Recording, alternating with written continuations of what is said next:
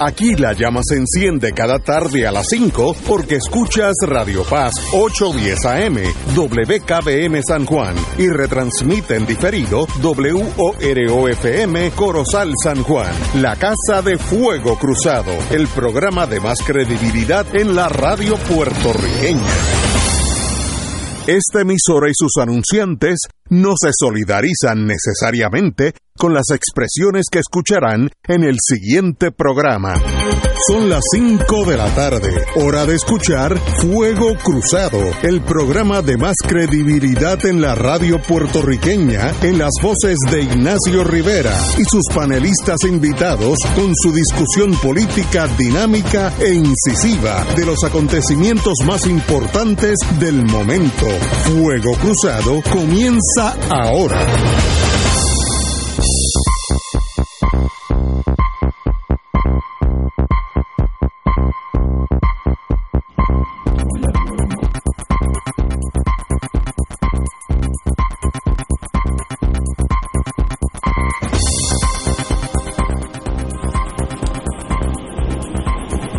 ¿Está en la línea? Estoy aquí, sí. Muy bien, pues digan, pronto, denme buenas noticias, que es lunes. Sí, pues las noticias son buenas hoy. Mi María, muy bien, empecé bien. Diga usted. Muy buenas noticias. Vamos a empezar por los casos nuevos. Eh, Esta vez bajaron de 1.215 casos hace una semana atrás a 1.089 hoy. Es una disminución de un 10%. Así que parece que definitivamente el impacto de las fiestas de San Sebastián duró muy poco. Yo pensé que cuando se infectaran todos esos muchachos que sí se infectaron, que está una, una alerta de esas emergencias. Sí, hay una persona que está missing in action. Pero sigo. Eh, pues parece que el- esos muchachos que se infectaron, yo pensé que iban a infectar a los abuelos y a los padres, pero aparentemente eso no ha sucedido, porque el momento ese después de la fiesta en que subió, ya luego empezó a bajar.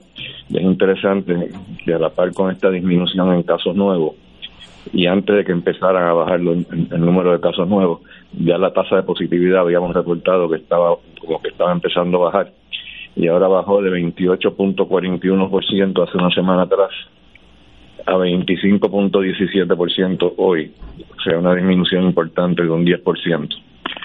Así que eso también es buena noticia. Y en cuanto a la ocupación de camas por pacientes de COVID, en, la- en toda la isla teníamos 148 camas ocupadas hace una semana atrás, ahora tenemos 133, o sea que hay 15 camas menos, de nuevo otro 10% que se repite de, de mejoría. En cuanto a la utilización de unidad de intensivo, teníamos 15 camas ocupadas hace una semana atrás y hoy tenemos 12.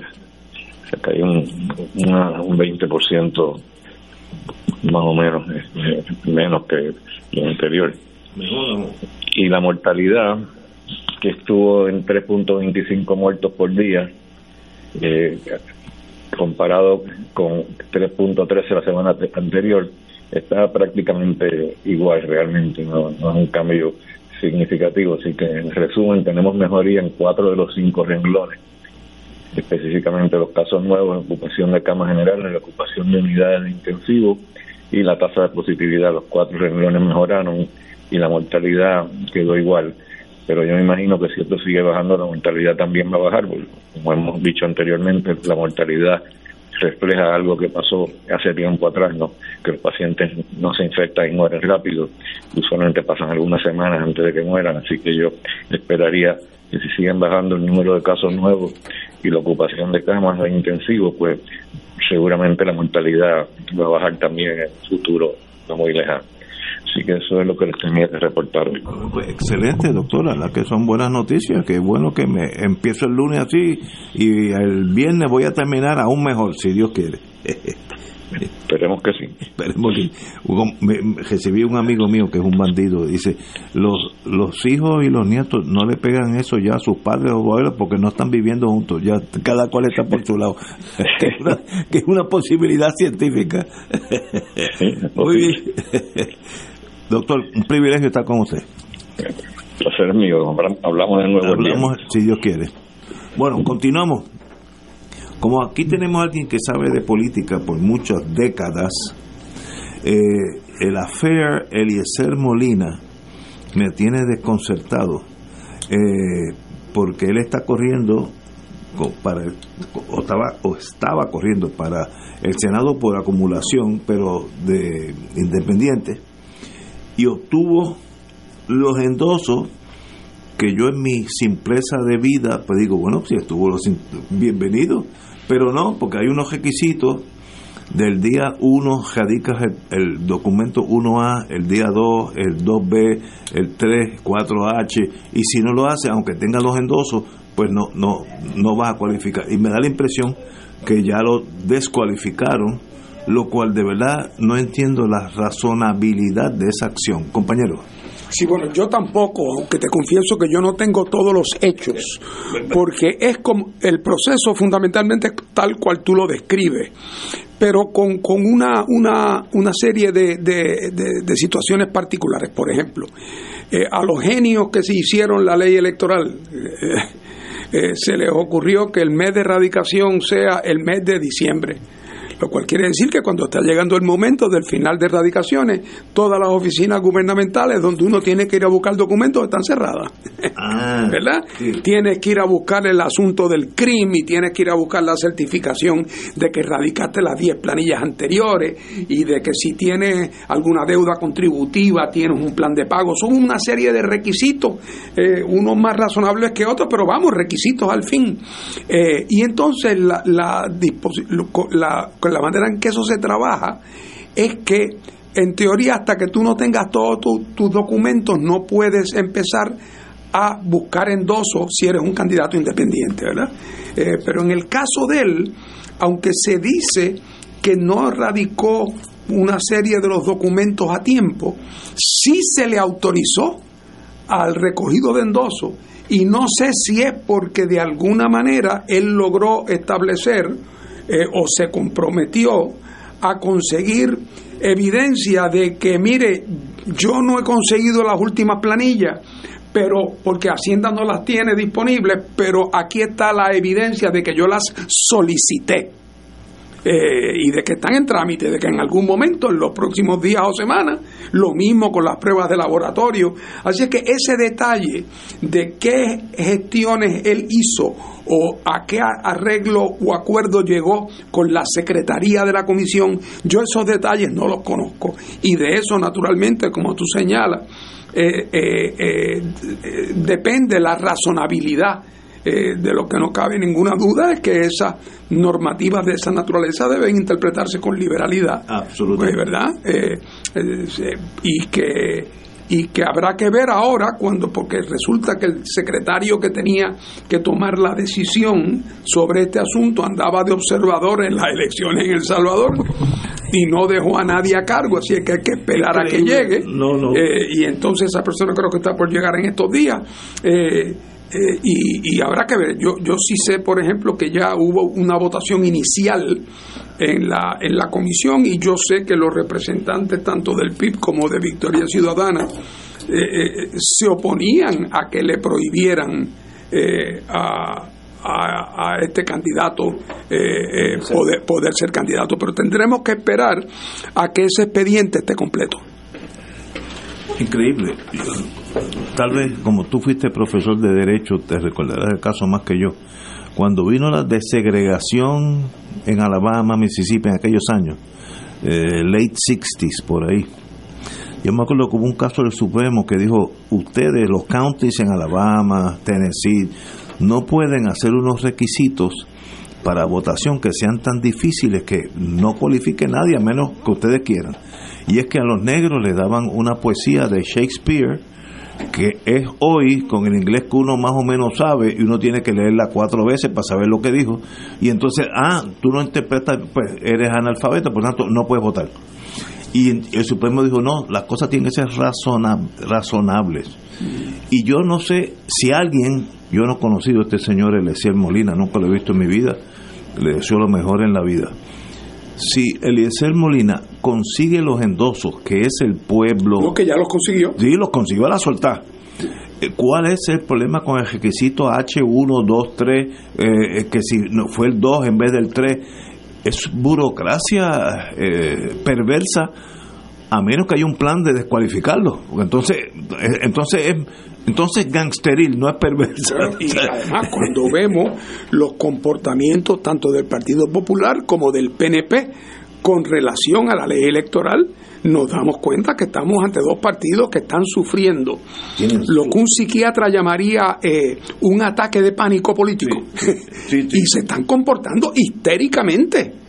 Eh, como también están pretendiendo descalificar a candidatos de Victoria Ciudadana y de, y, de o sea que estamos ante un escenario de pánico político eh, y a eso responde eh, ese tipo de hipersensibilidad que es el afán de, que nadie suba al cuadrilátero porque es que teme que lo tumben. Yo estoy absolutamente de acuerdo contigo. Esa ese tecnicismo burocrático es una forma de descualificar a gente que puede boxear mejor que yo. Eh, eso, eso, es así de sencillo, como decía mi profesor Alejo de Cervera. Solamente los abogados se pueden equivocar. Las cosas son tan sencillas así. Yo no quiero a más nadie en esta pelea porque yo, yo no estoy muy duro. Bueno, mi abuelo lo decía mejor que nadie. El miedo es la anticipación del peligro. Pero que si, si tiene los endosos, que en una democracia es lo que vale, que es que el pueblo confía en él para que sea independiente, ¿cuál es el problema? Que tengo un turno al bate y, y si y en noviembre sale bien y si no sale también. Pero no, no lo quiero ni en, ni en el conjunto ni en el cuadrilátero porque puede tener una derecha muy dura. la verdad es que puede haber problemas administrativos o procesales, pues si los hay se resuelven, debe haber maneras racionales de resolverlos, máxime cuando leo en la prensa que estuvo casi paralizada la, la Comisión Estatal de Elecciones eh, durante estos días, así que, pero lo que dice Fernando es cierto. Están ahí, están, están ahí una alerta. Alerta a Shanti y de la que... Y eh, ahora, el, pánico lo que provoca es lo siguiente, no hay mejor manera de ganar, es decir, la, la, manera garantizada de ganar, no es la mejor manera, sino la manera garantizada de ganar es no tener contrincantes. Ah, bueno, Entonces, el PNP y el Partido Popular se han empeñado que no en no tener contrincantes, no únicamente en los candidatos independientes, sino la andanada que le han tirado constantemente a la alianza, ahora concretamente a Victoria, a Victoria Ciudadana. Y se va a poner peor Ah, claro. Porque si yo fuera PNP de la dirección del partido, el reto mío es victoria, la alianza y PIB. No el partido, el partido Popular, y yo soy buen apostador eleccionario, el, el Partido Popular va a llegar tercero. La pugna va a ser entre la alianza y el PNP. Ese es el enemigo. Si, mirándolo como estadista, ese es el enemigo. Ese me puede ganar. Por tanto, hay que dispararle con, con la bomba de hidrógeno que vendrá. Ya mismo, Esto anticipa cómo va a ser la campaña, sí. Sí, ya mismo sale Chávez y el Che Guevara. Todo. yo lo digo de chiste, pero oíganlo. Cuando salga lo vamos a comentar aquí.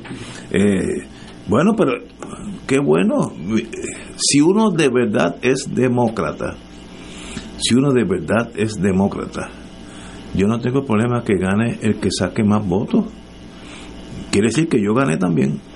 Si yo voto en las elecciones, que voy a votar, y el, la alianza saca más votos que el partido estadista, yo no tengo que estar acongojado, pues es el, el, pueblo escogió esa, esa forma de gobernanza por cuatro años. Ahora, no, descualifícalo porque si no me gana, eso no es el democrático. Es, es tú eres hijo de las dictaduras. eso es lo que hace, Ignacio, eso que tú estás describiendo, lo que hace que cualquier persona sensata, eh, lo que hace es que se da cuenta que una gente que está dispuesta a intentar con trampas descualificar al adversario son gente que va a hacer trampas en todo. En todo en la vida. Entonces, ¿y cómo llegamos, cómo trajeron al país a, donde está? Porque son ya 50 años de trampa en todo.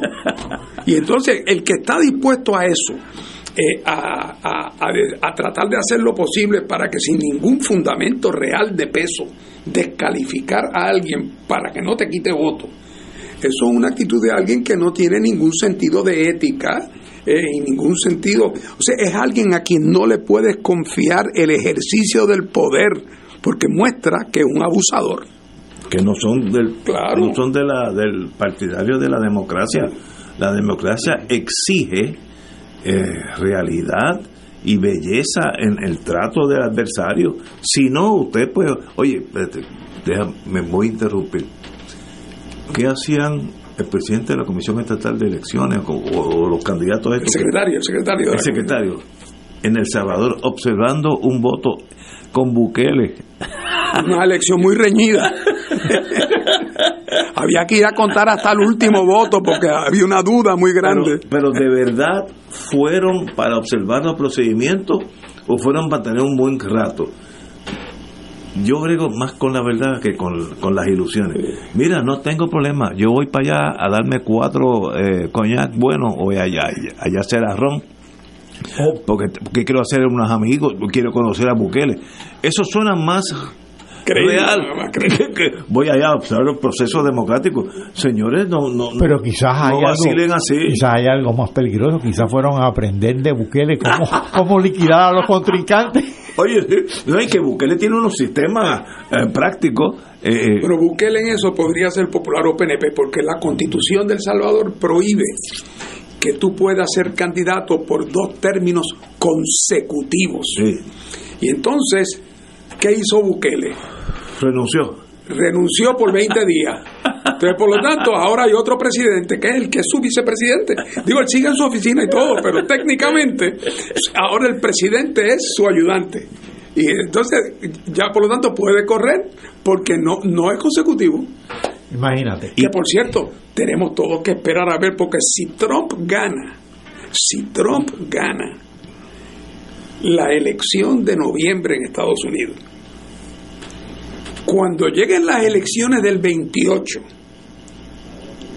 Trump va a decir que es candidato y cuando lo confronten con la enmienda a la Constitución de Estados Unidos que prohíbe que pueda ser electo más de dos veces a la presidencia, o Trump va a argumentar Que- que eso quiere decir consecutivamente Sí. y que él no sería eh, así que eh, pónganse eh, pre- prepárense para la novela sea en el 28 yo no sé si la veré o, o si Trump llegará pero si llega yo no tengo duda de que va a haber un movimiento en Estados Unidos El síndrome. dirigido por él argumentando que el requisito de la Constitución Eh, americana de prohibición requiere que sea en términos consecutivos y que él eh, El eh, Bukele síndrome, le vamos Sí, a pero, eh, pero la misma manipulación de Bukele. Así es que este señor que fue de observador debe ir a la de Trump Oye, también. Me gustaría ver, por aquello del cinismo mí, el reporte que este secretario de la comisión va a hacer sobre que observó y que los presidentes fueron normales, y hubo una participación democrática. No saben que están bregando con una dictadura bárbara. Eh, por ejemplo, yo tengo amigos que están en ese mundo todavía. Si tienes un tatuaje, estás preso. Punto. Entonces, no, no hay que analizar. La prueba es, mire, juez, mire, aquí está, el ancla. Ve el ancla, pues preso. Han metido más de O 40 sea, que hay due process, porque si tienes el- el- la prohibición es tener tatuaje. Tienes tatuaje, se contata, va preso.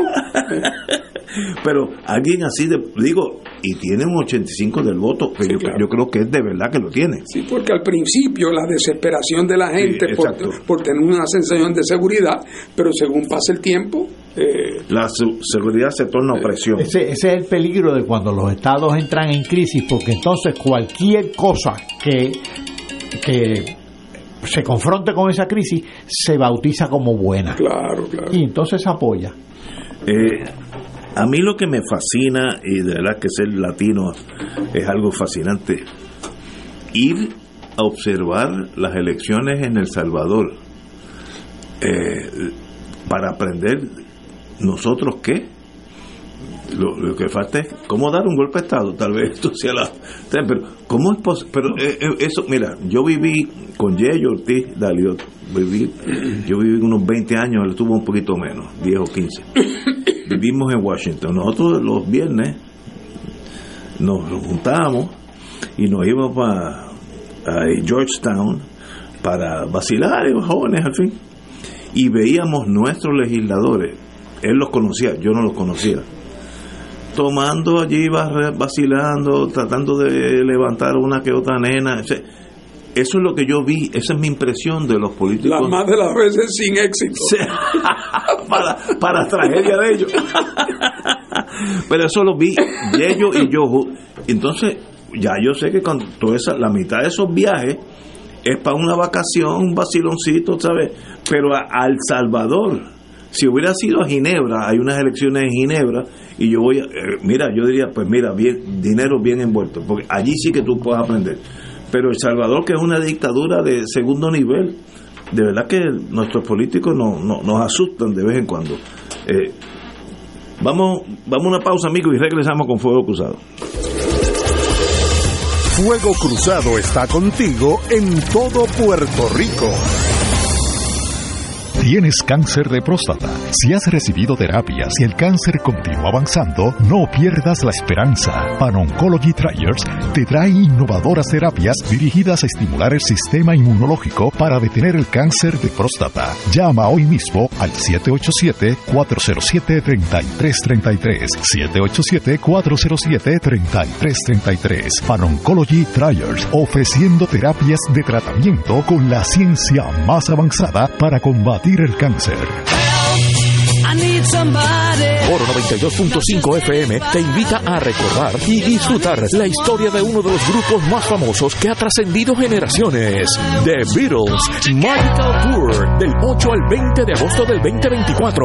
Viaja con nosotros a Inglaterra en un encuentro musical y cultural lleno de historia. Visitaremos las ciudades de Londres, Stonehenge, Oxford, Stratford upon Avon, Chester, York y Cambridge. En Liverpool visitaremos los lugares relacionados a The Beatles, incluyendo una noche la Caverna Club para disfrutar de música en vivo. El viaje incluye pasaje por Iberia, hoteles cuatro estrellas, todos desayunos, servicio privado de autobús, impuestos y cargos hoteleros. Información Culture Travel 787-569-2901 y 787-454-2025. Espacios limitados. Nos reservamos el derecho de admisión. Ciertas restricciones aplican. Culture Travel, licencia 152 a V90.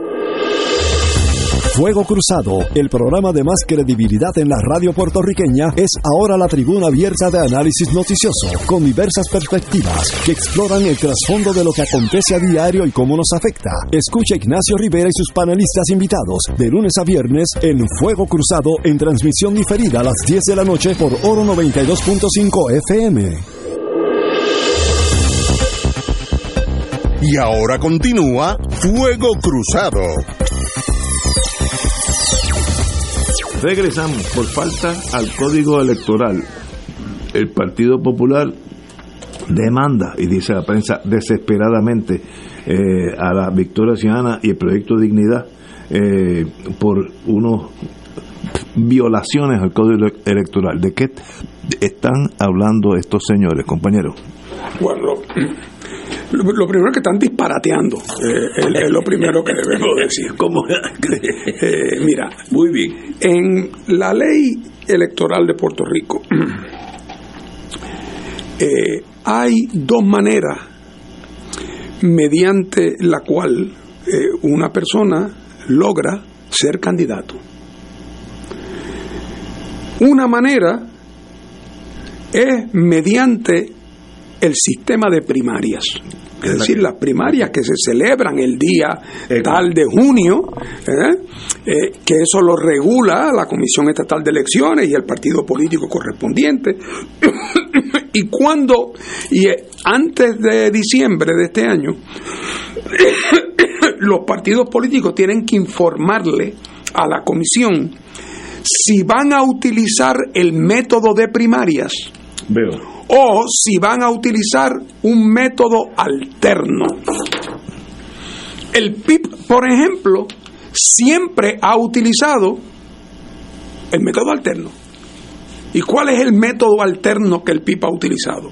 Pues para las candidaturas locales, por ejemplo, para quién va a ser el candidato alcalde de Jayuya, se hace una reunión, una asamblea en Jayuya, dentro de los tiempos que corresponde, y los miembros del PIB van a la asamblea, se discuten posibles candidatos y allí se elige quién va a ser el candidato. Para nivel de distrito representativo se hace también, para nivel de Senado por distrito se hacen asambleas de distrito senatorial y, el, y para la, eh, las candidaturas por acumulación, la candidatura a la gobernación y la candidatura a Washington, se hace una gran asamblea como la que hicimos el 10 de diciembre, donde elegimos a Juan Dalmao candidato a gobernador, y esa asamblea viene compuesta por delegados de toda la isla. En el sistema de primarias, en el sistema de primaria, ¿cómo funciona? Bueno, pues funciona que eh, el día 30 de diciembre resulta que para la posición por el precinto 1 de San Juan del PNP aparece que radicó sus papeles Ignacio y también aparece que, que radicó sus papeles Paco Catalá. ¿Verdad? En el partido que escogió ir por el sistema de primarias, Paco Catalá Ignacio Rivera van a ir a las primarias de junio y tienen X tiempo ahora en enero y febrero para recoger los endosos, necesarios. ¿Por qué la ley requiere endosos? Porque como la primaria se celebra con fondos públicos, el Estado tiene derecho a asegurarse que no son candidatos frívolos, que son candidatos que algún apoyo tienen, como un loquito que se le ocurrió, págame una primaria que porque yo quiero ser candidato, tiene como un partido que se quiere inscribir, tiene que llevar X número de... Tiene los... ¿Qué pasaría, por ejemplo, en ese caso, si aunque ustedes, aunque el PNP cogió el sistema de primaria, en el precinto 1, el único que radica los papeles soy yo. Es Ignacio. Pues nada, tú automáticamente se te declara candidato porque no hay, no tienes oposición a primaria. Vamos al otro caso, el partido independentista que no, que, que no va a primaria, sino que escogió el método alterno. Pues en el método alterno, en el precinto 1, el Partido Independentista decide que en, en, su asamblea de San Juan que va a ser Ignacio. Pero ¿qué pasa? Paco Catalá dice, yo no acepto el sistema alterno ah. y requiero mi derecho a primaria. Y entonces, antes del 30 de diciembre, Paco radica sus papeles. En la comisión, como Pipiolo para San Juan. Sí, pero el candidato oficial del PIB es Ignacio, que te escogimos por método alterno. Sí, sí, sí, Entonces, pero en ese caso, Paco, si no participó, porque si participó y perdió, no tiene derecho. Pero si dice, yo no participo, no juego con esa regla, Veo. y el día 30 radica sus papeles, pues entonces va a haber una primaria, la primaria de ley, en junio, a la cual tú vas a tener que comparecer, obligado y ahí va a aparecer Paco. Pero para esa primaria, Paco va a tener que recoger endoso. Veo. Porque Paco no es el candidato seleccionado por el partido. Tú, por el contrario, tú ya endosos no tienes que recoger. Entiendo. Muy bien, bueno, sigo con la explicación. ¿Qué pasó con Victoria Ciudadana y algunos candidatos en este caso? Por eso el PIB no tiene ningún problema, aunque lo que pasa es que el PIB no tuvo que recoger ningún endoso, porque eh, para todas las posiciones del PIB fue por consenso. Punto. Bien, bueno. En el caso de Victoria Ciudadana, que también anunció que utilizaría método alterno, método alterno, no va a usar sistema de primaria de ley, para que la palabra primaria se usa genéricamente, pero primaria quiere decir las primarias de ley de junio. Victoria Ciudadana dijo, yo voy a, a, a mecanismo alterno. Y el mecanismo alterno de ellos son unas votaciones unas asambleas que van a tener ahora en el mes de marzo. ¿Y qué pasó a junio 30? ¿Y qué pasó a, a, y en el reglamento que tiene Victoria Ciudadana? Victoria Ciudadana aclara que los candidatos de ellos que van al proceso interno no requerirán endosos, porque ellos no van a la primaria. Y es una cosa privada que la financia Victoria Ciudadana con su propio chavo. Entonces, ¿qué pasó? Que en San Juan, en el caso de Victoria Ciudadana, radicaron sus papeles a día 30 Ignacio y radicó sus papeles a día 30 eh, Paco Catalá pero el partido todavía no ha escogido porque la votación la van a hacer ahora, ahora en marzo. Entiendo. Paco y, y, Ignacio van a competir en el proceso interno de Victoria Ciudadana, que va a ser ahora en marzo, que no es la primaria de junio, que es el proceso interno del partido, y por lo tanto ni Paco ni Ignacio tienen que recoger endoso. Eh, entonces, ¿qué pasa? Con esa situación que, de momento, pues claro, si el reglamento de ellos dice que no tienen que coger endoso, porque Porque no van a las primarias de junio. Igualmente es el caso de Victoria Ciudadana. Entonces, el Partido Popular, movido por un pánico, por un ataque de pánico electoral, porque saben lo que les viene encima. Eh, de momento, en su, bueno, primero salieron con aquella locura de Galip, de tratar de impugnar las candidaturas, la nuestra, la comisión residente y la de Victoria Ciudadana a la gobernación, porque eran candidaturas ficticias, que eran de agua, ¿eh? o sea que ellos, y, volverán con ese tema porque es que están, están, están con el agua al cuello y la marea subiendo. Eh, entonces, ¿Qué hacen? Le radican entonces una demanda para que desertifiquen a los candidatos, de, a ciertos candidatos de Victoria Ciudadana y a ciertos candidatos de, del movimiento Dignidad. ¿A cuáles? A aquellos donde hubo más de un candidato pero que como el método es método alterno, no tienen que recoger endoso. Y los populares están diciendo que la ley y el reglamento le exigen endoso, que es una interpretación equivocada equivocada y pienso yo además de mala fe.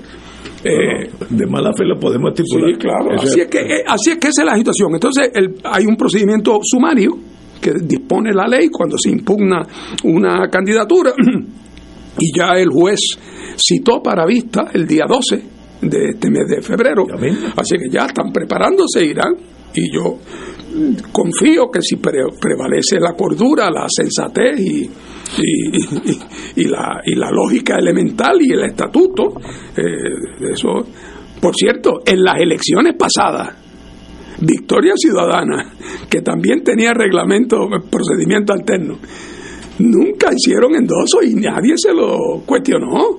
Y en este año, cuando erradicaron su, su, su reglamento diciendo que no iban a exigir endoso en su proceso interno propio, eso se aprobó y nadie levantó objeción. O sea que esto realmente es un intento desesperado, torpe y torpe, porque lo que hace es que retrata al bipartidismo de cuerpo entero. Y aunque el PNP no ha dicho oficialmente que lo apoya, Edwin Mundo ya dice que lo apoya.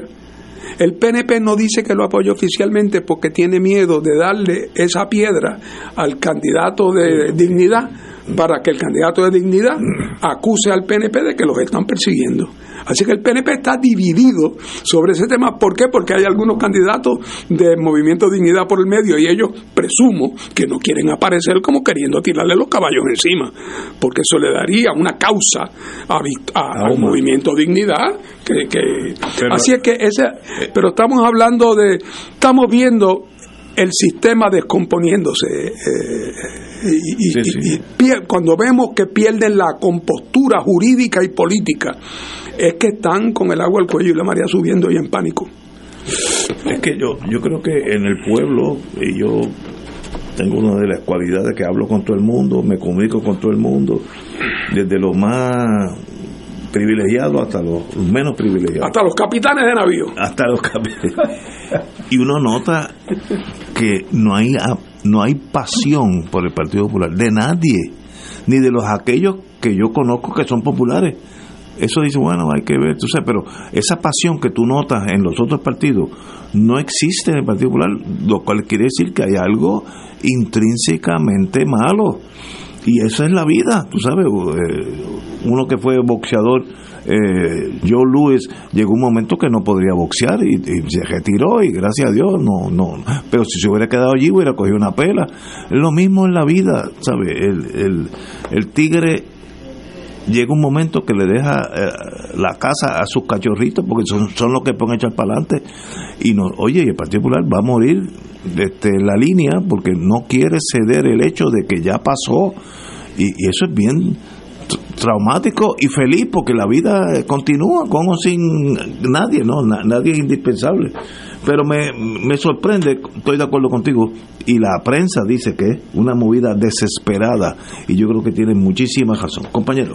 Fíjate, yo creo que las piedras que le están tratando de poner en el camino a estos cambios políticos, a la alianza eh, y a otras candidaturas independientes y demás, eh, para el elector al elector común y corriente, al elector bona fide, le levanta sospecha. Dice, ¿qué es lo que está pasando aquí? ¿Por qué tanto, tanto ruido? ¿Por qué tanto pánico? Yo creo que el elector, yo creo que están subestimando al elector. Yo creo que el elector fríamente se va a dar cuenta y va a decir, no, no, espérate, esta gente están poniendo obstáculos, se están inventando cuánto obstáculo imaginable hay para impedir algo. ¿Y qué es lo que quieren impedir? Quieren impedir estas opciones. Así que esa, esa va a ser la conclusión. Yo creo que la paradoja es lo que ellos creen que es una buena estrategia, le va a rebotar en la cara. Sí, además, yo francamente lo, y lo digo con, hasta con cierta candidez, eh, han perdido el mínimo de juego de pie político. Exacto. Porque, o sea, es posible que alguien piense que esto le va a ganar un voto al Partido Popular. Un voto. Buen punto. Es todo lo contrario. Puede haber habido gente que todavía no había roto con el Partido Popular. O gente que todavía pensaba que votaría por los populares, que de momento al ver este comportamiento le confirma, le confirma que esa desesperación y ese pánico y esa mala fe y ese deseo de, de, tratar de descalificar al opositor porque le tiene miedo, eso lo que hace que debilita aún más la imagen del Partido Popular. Así que es un error, eh, es un error garrafal. ¿O cuál es la otra pretensión que tienen? Si ellos creen que con esto, imagínate que hubiera un tribunal que perdiera la cabeza y que el tribunal dijera descualificados todos que, que ellos creen que ahora todos los que no iban a votar con los populares ahora van a ir todos a votar. Al contrario, es, todo el descrédito completo, por no decir que, que va a acabar con la vía electoral para los opositores al régimen en Puerto Rico. Ahora saca a Ciudadana, a, Victoria Ciudadana, después va a tratar de sacar al PIB porque el candidato fulano de tal, un candidato de agua, para que no puedan participar en las elecciones. O sea, es, ya la pérdida de, la, de, la, de los mínimos de la la palabra es desesperación. Así mismo, ¿eh? El, que se sienta agredido, desesperado, hace cualquier cosa y en ese momento está el Partido Popular. Y no le gana un solo no gana un voto. contrario confirma las peores sospechas que la gente tiene yo donde donde juzgo eh, como apostador eh, lo, lo, precario que está el Partido Popular busca gente entre 20 años y 30 y busca alguien que diga que es popular. Entre 20 y 30 son, ahí hay miles de votos, miles. Yo, eh, por curiosidad, siempre pongo el tema, no, que no sea muy directo para que no se den cuenta, pero no hay partidarios. En, en, ese gap de 10 años no hay un voto popular, quiere decir que si tú estás vendiendo hot dogs y la gente joven empieza a no comprarlo, va a llegar un momento que tú vas a quebrar, Eso, los negocios son así y por ahí lo veo, pero mejor para el país que vengan las opciones que quieran. Bueno, esto es otro otro otro caso. Hoy hoy le hemos, le hemos dado al Partido Popular, hoy tenemos que caer, con otras más. Esperan que el alcalde de Ponce cumpla con el acuerdo. Eh, y, es esto es un, un artículo que demuestra la timidez del Partido Popular de tomar acción. Si, como dicen en el Navy, cuando uno se torna capitán de navío, when in command, command. Si tú eres el capitán de la nave, tú eres el capitán de la nave. Y aquí dice, el, a revelar que el liderato de la colectividad aún no ha decidido cuándo se reunirá Primera cosa, aún no se ha decidido, aún no ha decidido cuándo se reunirá para discutir el futuro político del suspendido alcalde de Ponce, y Pavón. El secretario y amigo Toñito Cruz descartó en los próximos días contemplen solicitarle la renuncia. Nadie toma acción pues mira, digan, digan lo contrario, se queda allí porque sabemos que es inocente y esto es una injusticia y morimos con él. Esas son las dos opciones. Eh, si usted me pregunta, sigo con Toñito, si vamos a exigirle la renuncia mañana, el jueves o el sábado que viene, no. Nosotros nos vamos a dar un tiempo para esta reunión. ¿Qué forma de decir no atrevemos a dar el gatillo? Señores, ¿para qué? ¿Para que ustedes son la dirección del partido? Eh, no, aquí dice, hay dos negativos. No sabemos cuándo nos vamos a reunir y tampoco es que vamos a hacer una que nos. Pues, ay, Dios mío, eh, de aquel partido de Muñoz Marín, me acuerdo, yo chiquito, eh, como el mundo va cambiando. ¿Cómo tú lo ves? Bueno, mira, yo, yo creo que tú, has descrito el asunto, no, no, no, coincido contigo. O sea, el, el problema es, es que, es que son dos es que el barco está haciendo agua. El barco- y en segundo lugar, eh, eh, no tiene capitán para colmo de cuento. Eh, Porque el capitán le dice a aquel, tú sabes, súbelo a 40 revoluciones y aquel no le hace ningún caso. Pues entonces no hay posibilidad.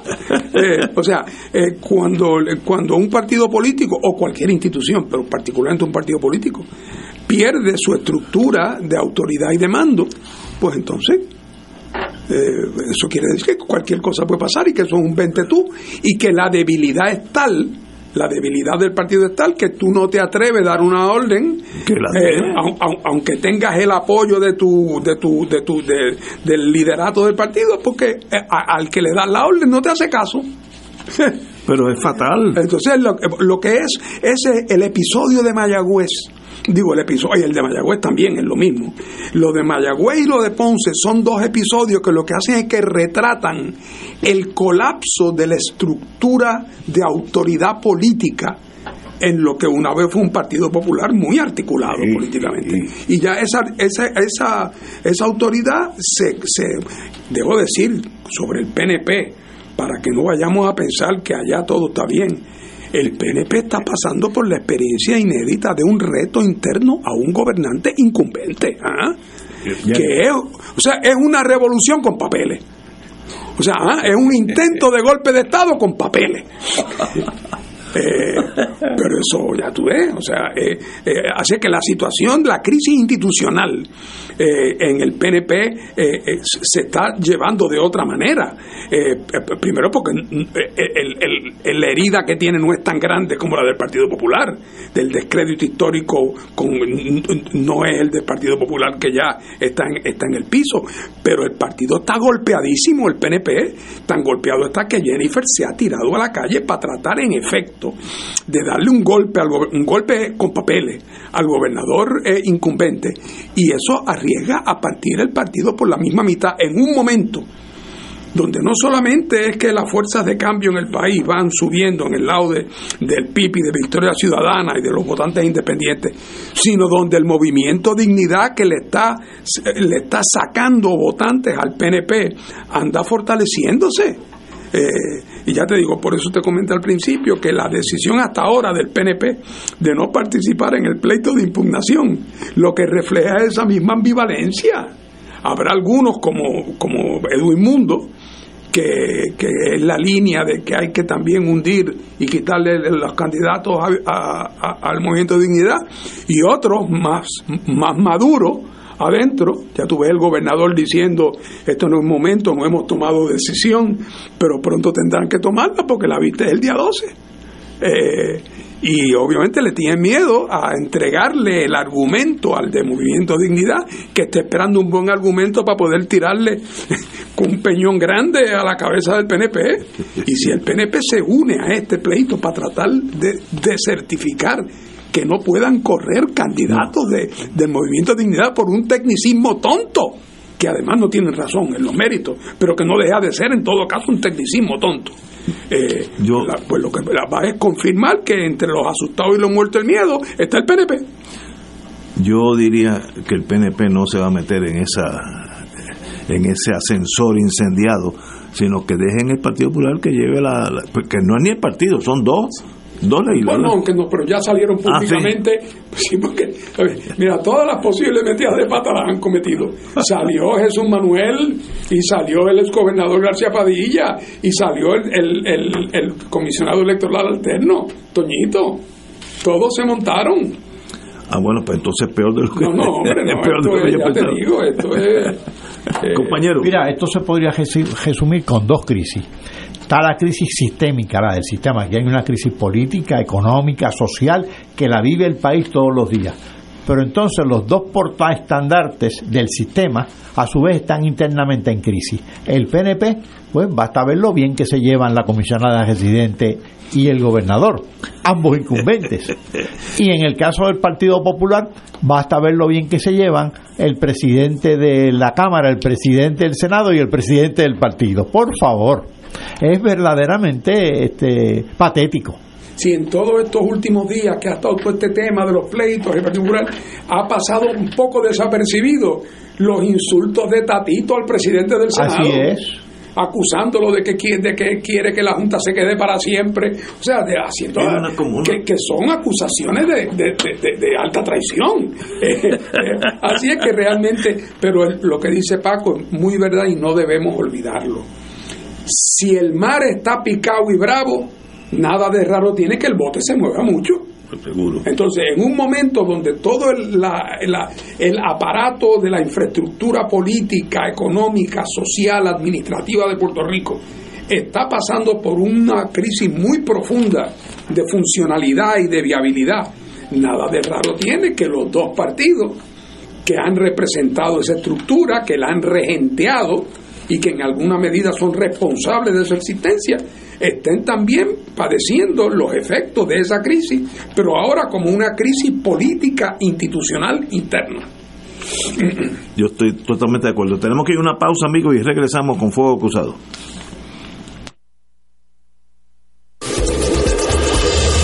Fuego Cruzado está contigo en todo Puerto Rico. Viaje en crucero a Alaska con el Padre Milton del 19 al 27 de abril de 2024. Iremos a Seattle, Washington, para tomar el crucero Norwegian Bliss en un recorrido por siete días. Visitaremos Sitka, Juneau, Icy Strait Point y Ketchikan. En Canadá haremos una parada en Victoria y tendremos tres excursiones con el crucero. Un City Tour en Seattle, incluyendo el Space Needle. Ven y disfruta de una vivencia única en crucero por Alaska. No te la puedes perder. El viaje incluye boleto aéreo ida y vuelta, traslados aeropuerto hotel hotel puerto, alojamiento en hoteles cuatro estrellas superiores, autobuses, propinas e impuestos desayunos, almuerzos y cenas, entradas a todos los lugares descritos en programa con auriculares, guías.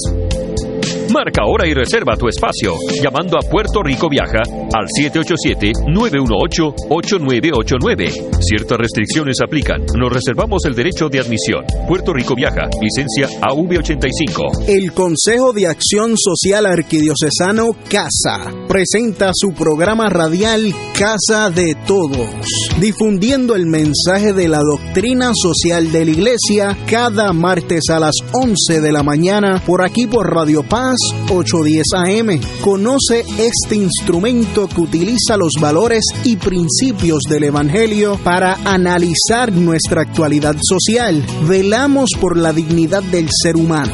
Casa de Todos, martes a las 11 de la mañana, por aquí, por Radio Paz 810 AM. Fuego Cruzado, el programa de más credibilidad en la radio puertorriqueña, es ahora la tribuna abierta de análisis noticioso, con diversas perspectivas que exploran el trasfondo de lo que acontece a diario y cómo nos afecta. Escucha Ignacio Rivera y sus panelistas invitados de lunes a viernes en Fuego Cruzado en transmisión diferida a las 10 de la noche por Oro 92.5 FM. Radio Paz te ofrece el mejor motivo para levantarte temprano y disfrutar el comienzo de un nuevo día de lunes a viernes con Enrique Liboy y Radio Paz en la mañana. La dosis perfecta de noticias, deportes y éxitos musicales de todos los tiempos, humor y curiosidades, calendario de actividades y tus peticiones musicales por el 787-300-4982. Conéctate con el 810 AM de lunes a viernes con Enrique Liboy y Radio Paz en la mañana. Y ahora continúa Fuego Cruzado. Amigos y amigas, aquellos que tengan dificultad de oírnos, hoy estamos entrando y saliendo del aire, ya que están aquí unos señores con unos alicates y martillos en la mano, pero en ese proceso, si usted quiere oír sin, sin interrupción, es Radio Paz 810.com en el internet, Radio Paz con Z, 810.com y allí no hay martillos ni, ni, destornilladores que valgan la pena. Así que bienvenido ahí. Bueno, antes que todo, antes de empezar a leer esta, ah, dice, la, noticia dice fin a la controversia, yo no creo que sea fin, pero vamos a hablar de eso. Yo tengo, viví unos añitos en Estados Unidos, unos casi 30, y me consta que la judicatura, aún en estados pobres, West Virginia, Kentucky, o sea, no estamos Alabama, estuve allí un ratito, los jueces son mucho mejor pagados que aquí. Yo diría que si uno tiene que tener una línea, yo diría que el juez promedio en Estados Unidos gana más del doble de lo que gana aquí. Y eh, hay un caso donde ahora se complica esa, esa ecuación tan sencilla, en méritos deberán ganar el doble aquí. Ahora, eh, por tecnicismos lograr eso, pues eso no es tan fácil. Eh, aprobado en fundamento de carácter procesal, el Tribunal Supremo de Puerto Rico desestimó la operación de la Cámara de Representantes para dejar sin efecto la sentencia del circuito eh, que ordenó el alza salarial de los jueces, como dije anteriormente, que es meritoria, pero debemos ampararnos en que no se notificó en la administración de tribunales y por eso pasa el caso. esas son, como dicen en el Navy, the rules of engagement, esas son las reglas del juego. O debiéramos sencillamente aceptar el caso y fallar que, que son merecidos, lo que sea. ¿no? Estoy diciendo que esto es una, un trick, una táctica legalista que deja un mal sabor aunque los méritos están con ellos, con los jueces, compañeros. Sí, aquí hay mal sabor para repartir, ¿sabes? para que los que nos están escuchando, que no, no tienen la suerte de que no, no fueron abogados y por lo tanto viven vidas menos contaminadas, déjenme decirles lo que pasó aquí. Cuando se aprobó el presupuesto que ahora está, que va a entrar en vigor o que está en vigor, se incluyó en la resolución de presupuesto, que es una resolución conjunta, una partida para el aumento a los jueces. Pero cuando se presentó la ley para en efecto otorgar el aumento, habiéndose asignado el dinero en el presupuesto, ahora faltaba la ley que, dijera, pues tanto para los jueces superiores, tanto para... Eh, cuando... Eh, eh, porque la constitución dice que el salario de los jueces se aprobará por ley especial. Entonces había que hacer una ley especial. Y cuando se presenta la ley especial para los jueces, Tatito, el intrépido Tatito, ¿qué hizo? Digo, vamos a aprovechar para subirle algo aquí a los legisladores también. Ah, entonces, pues hubo una gente allí que se opuso con toda razón. Y entonces, pues Tatito dijo, bueno, pues si no va lo de los otros, esos que yo quiero también aumentarle, eh, pues no va lo de los jueces. Entonces lo de los jueces se quedó colgando porque Tatito no estuvo dispuesto a aprobarlo a menos que hubiera las otras inclusiones que él quería. Así las cosas, un juez con alguna iniciativa, que yo no lo conozco ni sé quién es, radicó un pleito. Y el juez dice que la asignación del dinero en, el, en la resolución de presupuesto a los jueces tiene el mismo efecto de una ley especial y que por lo tanto el aumento ya ha sido concedido y que no se requiere una ley adicional. Eh, y que por lo tanto le pide al tribunal que ordene que se les pague el aumento, que ya ha sido aprobado como parte de la resolución de presupuesto. El asunto llega al Tribunal Superior de San Juan y en el Tribunal Superior de San Juan eh, el juez decide a favor del juez demandante y en efecto llega a la conclusión de que esto es para todos los efectos como si fuera una ley especial, que por lo tanto el, el, aumento ya ha sido asignado y ha sido aprobado y ahora lo que falta es que se hagan los desembolsos correspondientes. Tatito va en apelación de esa decisión y va al Tribunal Supremo de Puerto Rico que naturalmente está en la incómoda situación porque ellos serían también beneficiarios del aumento, pero es lo que en derecho se llama la regla de necesidad. Normalmente no podrían intervenir, el, que tuviera un interés particular no podría intervenir, pero como, como están todos afectados, pues ley de necesidad, tienen que resolver. Entonces, cuando el asunto llega al Tribunal Supremo, el argumento de Tatito y compañía, naturalmente, es que esto no procede porque eso no es una ley especial, que eso fue una resolución conjunta eh, y que se requiere legislación. Eh, y entonces, ¿qué hizo el Tribunal Supremo? Pues el Tribunal Supremo descubrió que a los abogados de Tatito se les olvidó notificar a la Oficina de Administración de Tribunales cuando apelaron al Supremo. Es increíble. Y notificaron aquí y allá, pero ese se les quedó. Y que la ley requería eso y que no habiendo notificado a la Oficina de Administración de Tribunales no se perfeccionó la apelación. Y que al no perfeccionarse la apelación el tribunal no tenía jurisdicción para ver el caso. Lo que ocurre en esta situación es que al el Tribunal Supremo decir que no va a intervenir, ¿qué es lo que queda como ley? La decisión, que ya tomó el tribunal anterior. Así que entonces la opinión del Tribunal eh, Superior concediéndole la razón al juez demandante, se convierte en el Estado de Derecho y así el Tribunal Supremo evita tener que entrar en los méritos reales de la controversia de si eso es una manera efectiva de aumentar o no el salario. Así que todo el problema fundamental constitucional queda sin resolverse. ¿Qué pasa ahora? Bueno, pues ahora lo que pasa, y aquí estoy yo ya, ya inventando, pero prepárense, todavía puede haber algún otro ciudadano que por alguna otra razón impugne ese aumento. Alguien podría impugnarlo que no sea meramente la Cámara de Representantes. O sea que este, este es un fantasma que no se va a espantar tan fácilmente. Lo cual quiere decir que aquí hay que buscar una solución en los méritos.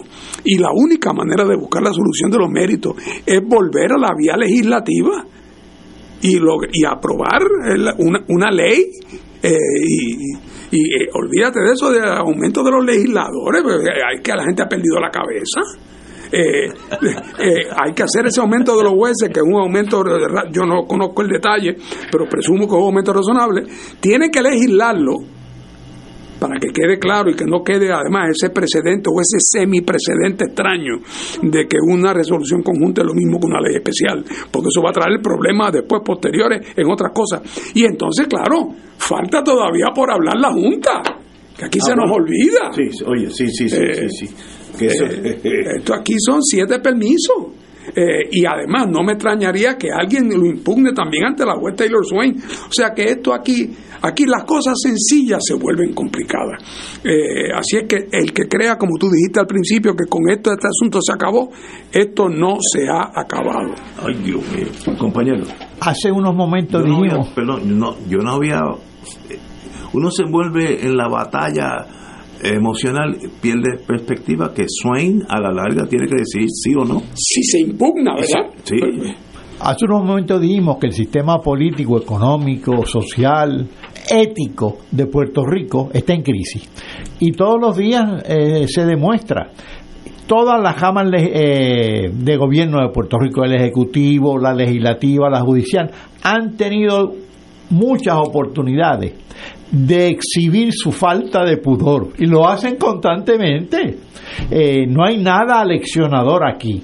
La acción que, de, la Asamblea Legislativa, protagonizada por su el presidente de la Cámara, por Tatito, realmente era el colmo del afrentamiento.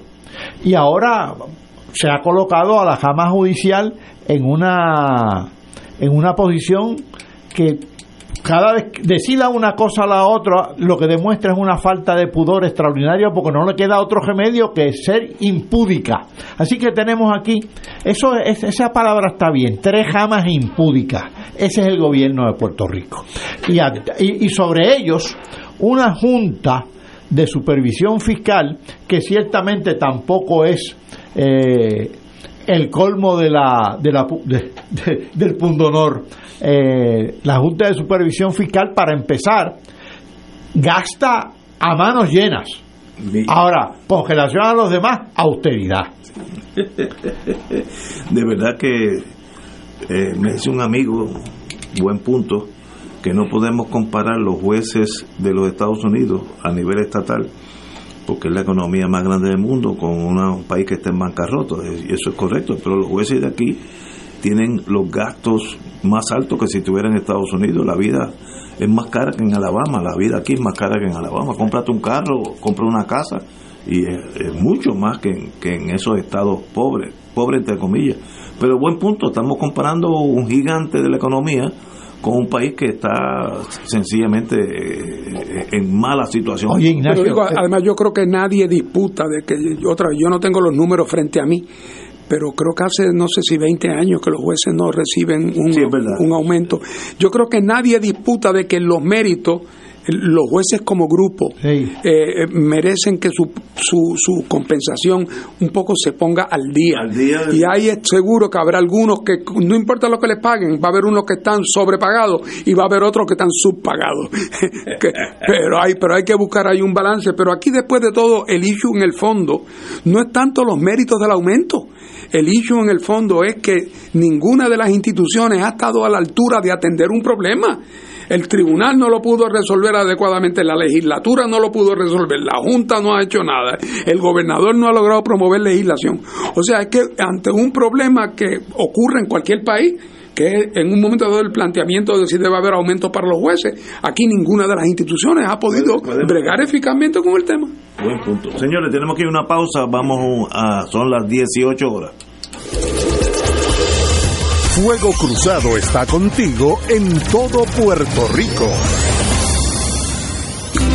Radio Paz 810 AM y el Santuario de la Virgen de la Providencia te invitan a su viaje descubriendo la devoción de Nuestra Señora Madre de la Divina Providencia del 26 de agosto al 9 de septiembre de 2024. Visitaremos Italia y España, incluyendo las ciudades de Roma, Florencia, Asís, Madrid y Barcelona. Entre las excursiones y visitas incluyen Ciudad Vaticano, Basílicas Papales, Iglesia San Carlos Aicatinari para ver el cuadro original de la Virgen de la Divina Providencia. En Florencia visitaremos Duomo y Catedral Santa María de En Asís, las basílicas de San Francisco de Asís y Santa Clara y Beato Carlos Acutis. En Barcelona visitaremos la Basílica de la Sagrada Familia, el Santuario de Nuestra Señora de la Monserrate y la tumba de Monseñor Gil Esteves y Tomás. El viaje incluye traslado aéreo, todos los desayunos y cenas. Para información, llamar a Miranda Travel and Tour al 787-725-5577. Viaje descubriendo la devoción de Nuestra Señora Madre de la Divina Providencia del 26 de agosto al 9 de septiembre del 2024 787-725-5577 Miranda Travel, licencia AP566MV-37. Nos reservamos el derecho de admisión, ciertas restricciones aplicables.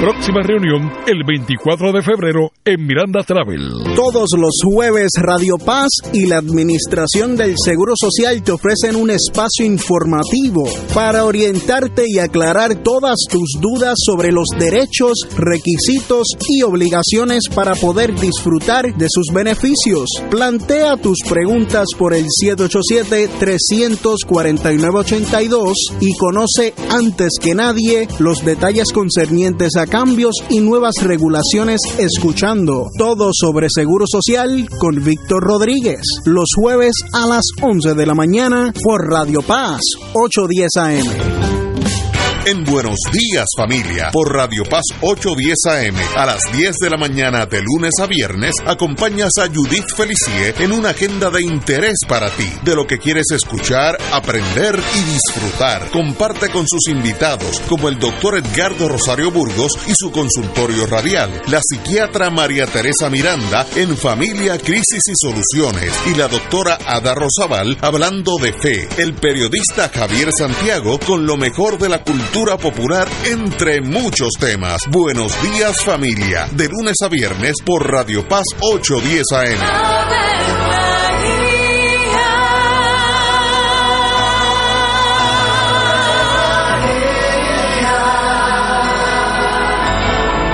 El ángel del Señor anunció a María. Y ella concibió por obra del Espíritu Santo. Dios te salve María, llena eres de gracia, el Señor es contigo. Bendita tú eres entre todas las mujeres, y bendito es el fruto de tu vientre Jesús.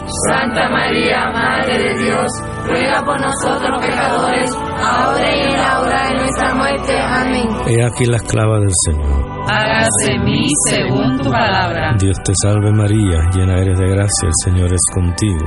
Bendita tú eres entre todas las mujeres, y bendito es el fruto de tu vientre Jesús. Santa María, Madre de Dios, ruega por nosotros pecadores, ahora y en la hora de nuestra muerte. Amén. Y el Verbo se hizo carne. Y habitó entre nosotros. Dios te salve María, llena eres de gracia, el Señor es contigo.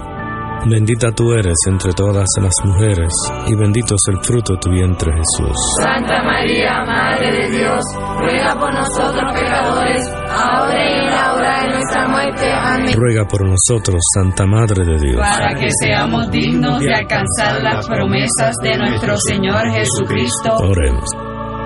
Derrama, Señor, tu gracia sobre nosotros, que por el anuncio del ángel hemos conocido la encarnación de tu Hijo, para que lleguemos por su pasión y su cruz a la gloria de la resurrección, por Jesucristo nuestro Señor. Amén. Gloria al Padre, al Hijo y al Espíritu Santo. Como era un principio, ahora y siempre, por los siglos de los siglos. Amén.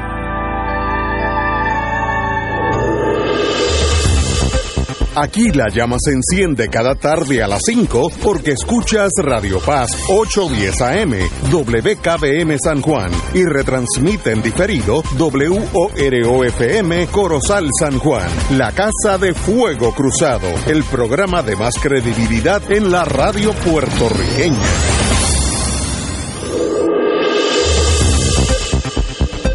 Y ahora continúa Fuego Cruzado.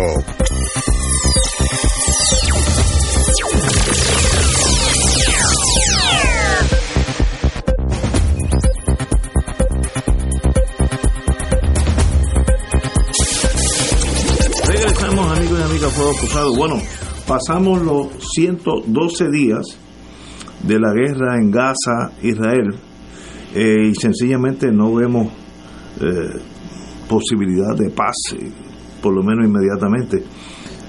Según los palestinos, ya, han, ellos han asesinado, han muerto 27 mil personas de, en Palestina y han derrumbado casi todo el norte de Gaza en, torno a los edificios.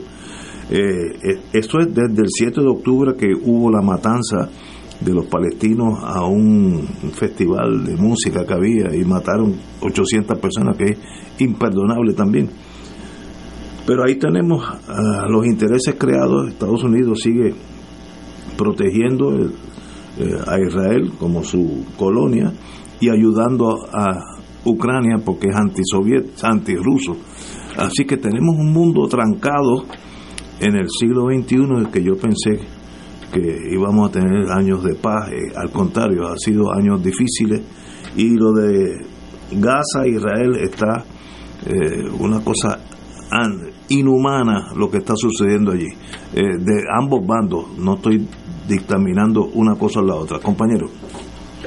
Bueno, yo aquí me atreví a expresar la semana pasada un cierto optimismo dentro de la tragedia, porque veía algunos indicios, no es que lo viera yo, yo no soy ningún experto en eso, pero de las cosas que uno lee de gente que sí sabe, eh, que, que, que me llevaban a pensar que quizás estábamos acercándonos a un momento donde eh, eh, pudiera haber algún paso dramático, cualitativo, algún cambio cualitativo en la situación y todavía sigo pensando igual, aunque desgraciadamente no ha ocurrido todavía, Eh, porque pienso que ya eh, estamos ante una situación realmente límite.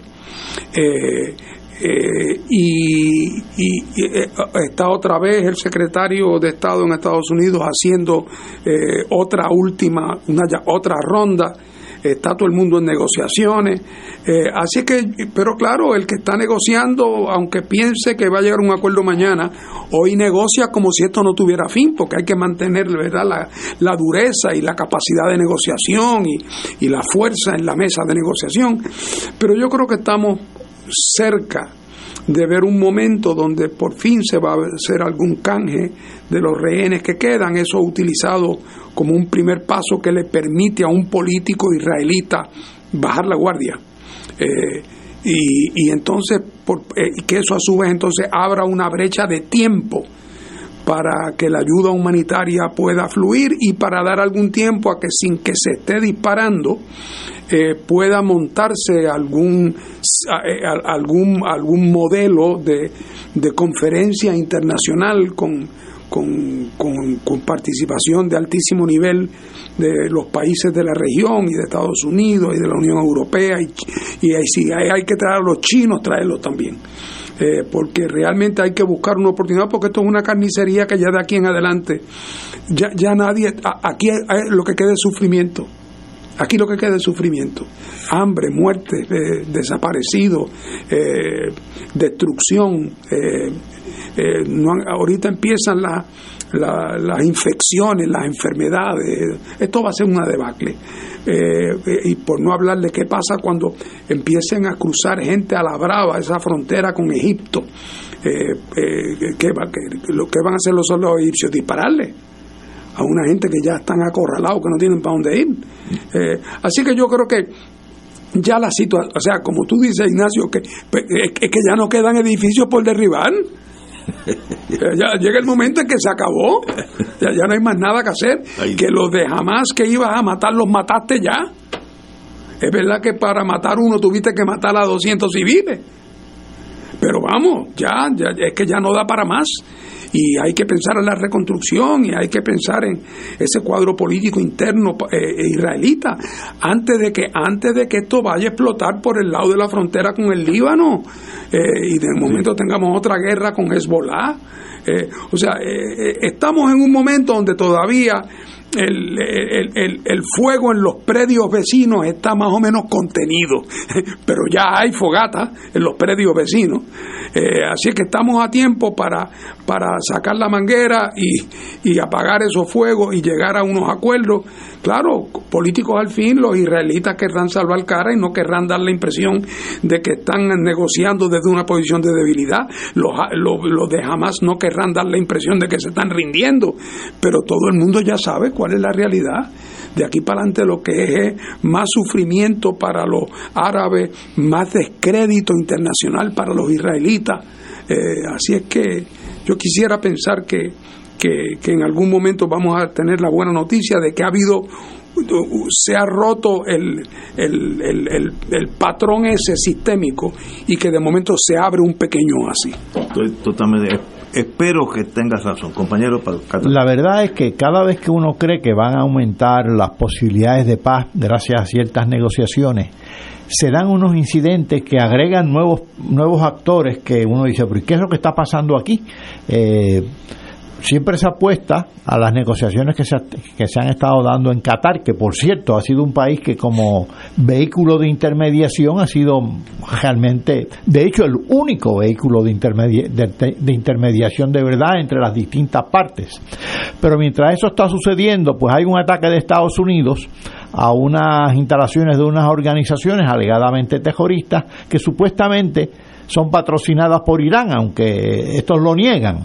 Eso fue en la frontera de Irán, eh, Siria, Irak, ante la, la, muerte de tres militares eh, norteamericanos. Eh, mientras tanto, la, la tragedia de Gaza continúa. Y mientras tanto, republicanos y demócratas en Estados Unidos lucen cada vez más estancados. Eh, se nos olvida que está la guerra de Ucrania, eh, de, Ucrania, ¿no? De Ucrania y de Rusia.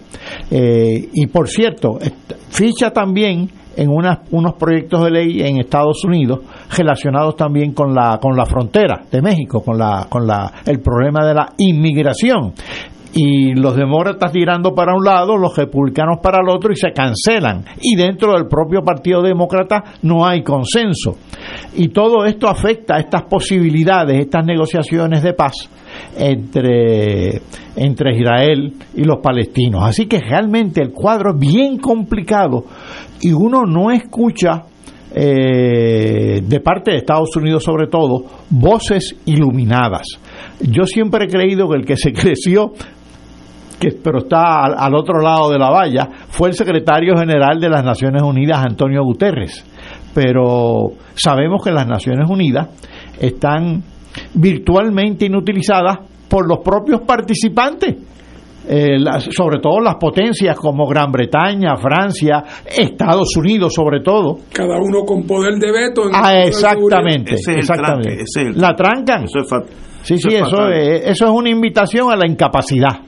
Así que ese es el cuadro. De verdad que no hay, eh, digo, uno que lo está mirando de afuera en aire acondicionado, el dolor, la hambruna, la desesperación de esos palestinos debe ser algo incomprensible para nosotros. Los que están secuestrados por los palestinos también tienen que estar en, igual condiciones o, o peores. Así que es algo que uno dice, ¿habrá una fuerza mundial que pudiera detener estos estos dos gallos de pelea que se van a matar uno los dos se van a matar.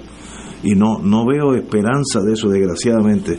Y esto estoy asumiendo que no brinca para la Cisjordania, Líbano, el Siria, que entonces es peor, ¿no? Y, y todos sabemos los que estamos en el mundo militar que Israel tiene la bomba de hidrógeno Oye, todo el mundo dice que nadie quiere que, que esa expansión, pero los acontecimientos propician que eso se dé. Sí, sí, no, no, no. De verdad que llega un momento que uno. Eh, ¿qué, ¿Qué solución tienen los problemas? Pues mira, no, no la veo.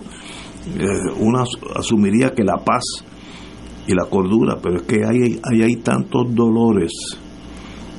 Por miles de años ha habido tensión y eso una vez que sale para afuera todo ese odio, eh, sencillamente yo estuve aquí cuando tú mataste mi tatarabuelo y ahora, ¿saben? Entonces, es bien difícil. ¿Qué se puede hacer? No, no, de verdad. Eh, bueno, pero anyway.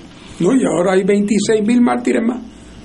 26. Los que, han, los que han matado los bombardeos. Ah, hay 26 mil mártires. que por los próximos 30 años estarán diciendo: Yo vi cuando mataron a mi hermanito, vi cuando Sí, mataron uh, a mi abuelita. Eso se queda para siempre. Es que eso no, si, si nos pasara a nosotros, pasaría igual. Igual, tú sabes. El que me mata una nieta a mí, pues ese va a tener un enemigo mío. Y eso es lo mismo, somos seres humanos todos. Eh, oye, ba- bajemos aquí a, a la locura local, que gracias a Dios que somos, lo cogemos suave, porque en otros países hubiera habido revoluciones y cosas. Citan a vivienda por incidentes con vales de placas solares. El gobierno federal asignó unos 350 millones de dólares para eh, otorgárselo a los puertorriqueños que cualifique vivienda para que ayudarlos a poner los sistemas de solares de electricidad que obviamente ese es el futuro y eso nadie lo, lo, lo pueden detener pero va a, a la larga ser el sistema de que todos viviremos bajo ese sistema. Dale 5, 10, 15 años. Y la planificación no fue la mejor. Hubo un caos, estoy usando palabras suavecitas, un caos, eh, desde puños a empujones, eh, una cosa que sencillamente nosotros no podemos ni organizar algo que es de beneficio para todos, no, este fue a la cañona y se puede haber hecho de, di- di- diferentes formas, sencillamente una la, la tablilla de tu carro, pues eso, la gente que termina con siete, pues vengan hoy, ¿sabes? Ese tipo de cosas, no, no, todo el mundo a la vez, llegaron personas el día antes y durmieron allí, haciendo fila, el día antes. Es- me recuerda el sesco cuando era el mismo día, vencía todo. Una locura. Y, oye, y nosotros no tenemos ese talento de poder organizarnos y repartir dinero, porque eso son a, a cada persona que cualifica le dan 30 mil dólares para que, eso más o menos cubre todo. Eh, es algo endémico en nosotros. No, no, no la es algo endémico. No. ¿Y qué? ¿Y qué? ¿Sabe qué es? Algo sembrado. En los centros de salud de las reformas pasan cosas similares. En los centros de Sí, sí, sí, pasan cosas similares. Cuando tú siembras la adicción a la ayuda por un lado y por otro lado eres un, eres un gobierno inefectivo, estás creando una situación explosiva. ¿Qué pasa con los adictos a drogas? Pierden toda noción.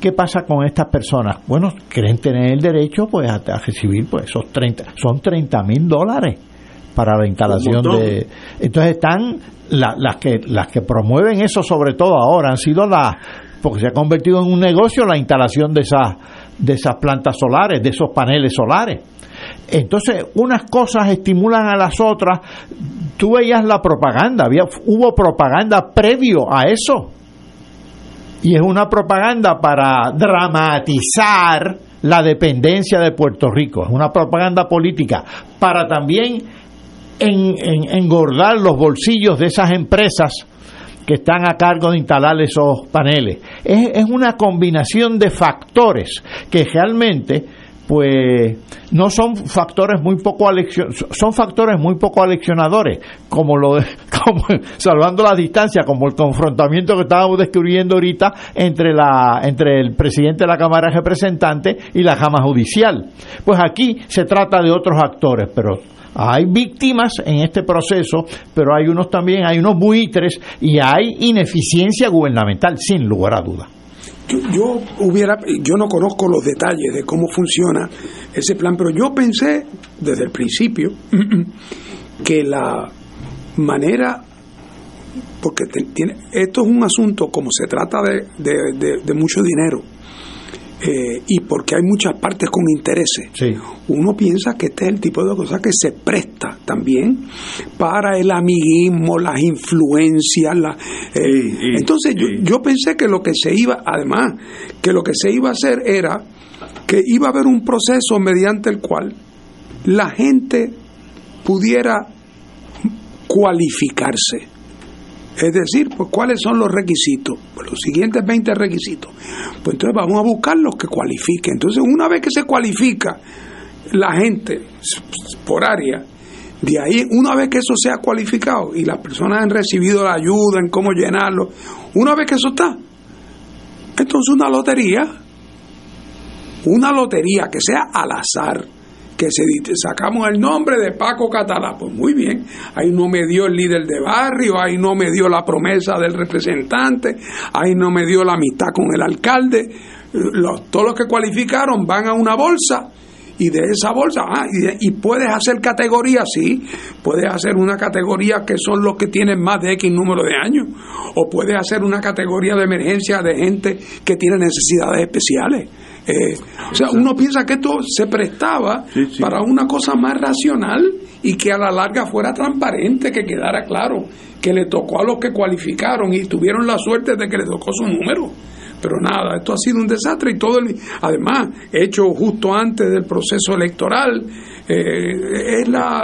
Oye, y eso, eso provocó que llegaban, tenían cientos de cupones y llegaban miles de solicitantes. Pues, por favor, Pero así no puede ser, tiene que haber un método racional para... Y no puede ser que le tocó al más afrentado o al más fuerte y saludable que pudo estar allí 20 horas sin dormir, pero y el viejito de 85 años que cojo, que también tiene que acampar allí con la viejita. Una cosa absurda, hombre. Tiene mucha razón. Oye, y eso sería una buena norma. Aquellos necesitados, vamos, eh, tienen ca- prioridad. categoría, Por categoría. categoría. Edades, eh, impedimento Edades, físico. impedimento, tanto que se dice de gente que necesita en las casas sistemas porque si se les va la luz no tienen donde eh, usar un respirador. Bueno, pues señor, eh, a mí me llama la atención que hay una gente que, que tiene que tener prioridad en cualquier liga con criterios que no son que no son discutibles, vamos. Eh, y- pero nada, eh, eso ha sido es, es un- es una tómbola. y es- el sedazo tiene que ser previo, como tú dices. sedazo previo. De no, lo que tenemos es una plaza del mercado ahí. Así mismo la cosa, así mismo es la cosa. Oye, pero fue una cosa caótica, según la prensa y según la televisión, que uno da no hemos el, el talento administrativo nuestro, ¿dónde está? Pero es que también al gobierno le gusta parecer como el que concede. ¿No te acuerdas cuando hacían la fila para repartir los, los Ah, regalos, sí, los regalos de Navidad? Una fila kilométrica, unos pobres nenes al sol.